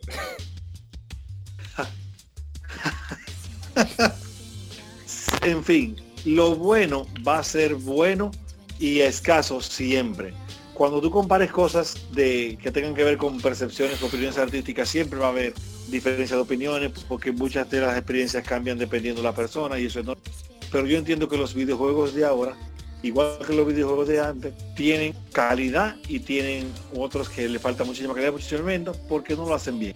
Si me ponen a irme para una isla y debo de elegir 10 juegos que voy a jugar todo el tiempo en esa isla hasta que me rescaten voy a elegir 5 juegos clásicos que me gusten mucho que yo sepa que voy a jugar muchas veces que porque porque me gustan porque estoy conectado con ellos y voy a elegir también cinco juegos nuevos de los que tengo en la lista ahí de Play Before I Die porque no los he jugado pero sé que son excelentes porque son buenas joyas. O sea no es verdad que los de antes la mayoría son mejores que los de ahora. Son, es verdad que los de antes todos los buenos son mejores que todos los juegos mediocres de ahora. Eso sí no sé si me entienden este No, está bien, está bien. Bueno, no, aquí Ahora re- viene a- a, a- decir que todos se cierren, que nos traiga el mejor y ya. No, eso sí, pero no, yo aquí realmente se respetamos, cada quien tiene su, su forma de pensar. Ajá. Eso respetamos y ya me enviaste la carta de Eh, cancelación eh, re- no, por, eh, no, en realidad no, porque yo defiendo tu derecho a estar equivocado, o sea, hay que ser, hay que Oye, respetar, oye. hay que respetar la otra, pero no, eh, ya en cerrando el tema en serio, eh, yo entiendo que el progreso técnico sí es, siempre va a ser loable, siempre, porque por más que hablemos aquí, tú ver un, eh, qué sé yo, un Zelda Breath of the Wild o ver mm, un Halo Infinite o ver un Horizon Zero Dawn, eh, ver o sea, toda la potencia gráfica que te puede presentar una consola, eso siempre va a ser espectacular, pero mm, yo no sé, no, no eh, por lo menos en, mi forma de, medirlo, no mediría el progreso tanto en, o no solamente en lo técnico, sino en el, en el equipo detrás, en, en la artesanía, vamos a decir, en el craftsmanship que tenga, vamos a decir, el director, el productor, el programador y demás, que eso, para mí eso tiene el mismo peso, el mismo o más que el apartado técnico, porque un, un, equipo, qué sé yo, mediocre puede tener la tecnología para programarte un juego hiperrealista, pero si no le pone corazón se va a quedar en eso. Pero ya eso eh, son, son aspectos subjetivos que cada quien me dirá como mejor le entienda. Eh, mm, solamente eso, eh, o no recordar, sino resaltar que para la próxima entrega, eh, ya que tuvimos a Sony de Heco primero, o sea, es increíble que un podcast que se llama Modo 7, Sony de Heco se pasó primero que Mario, pero bueno, vamos a, re- Increíble. a enmendar Uno ese se error. come lo mejor. Lo mejor no se lo come de último, hermano. Ah, bueno, la arregló, lo ayudaron ahí, lo Sí. ayudaron a Isidori. Y vamos a, analizar, eh, bueno, vamos el, Super Mario 2. ve- Vamos a ver, el del Mario 1 hablar ya sería como llover sobre mojado, porque es que mm, la historia del videojuego eh, moderno, pudiéramos decirlo, empieza con, con Mario World y ese, eh, digo Mario 1 y ese manotazo en la mesa que dio Nintendo para reanimar el, el mercado que ya se había crashado en, en Occidente. En Europa no tan, el crash no fue tanto porque se manejaban también en ámbito de PC.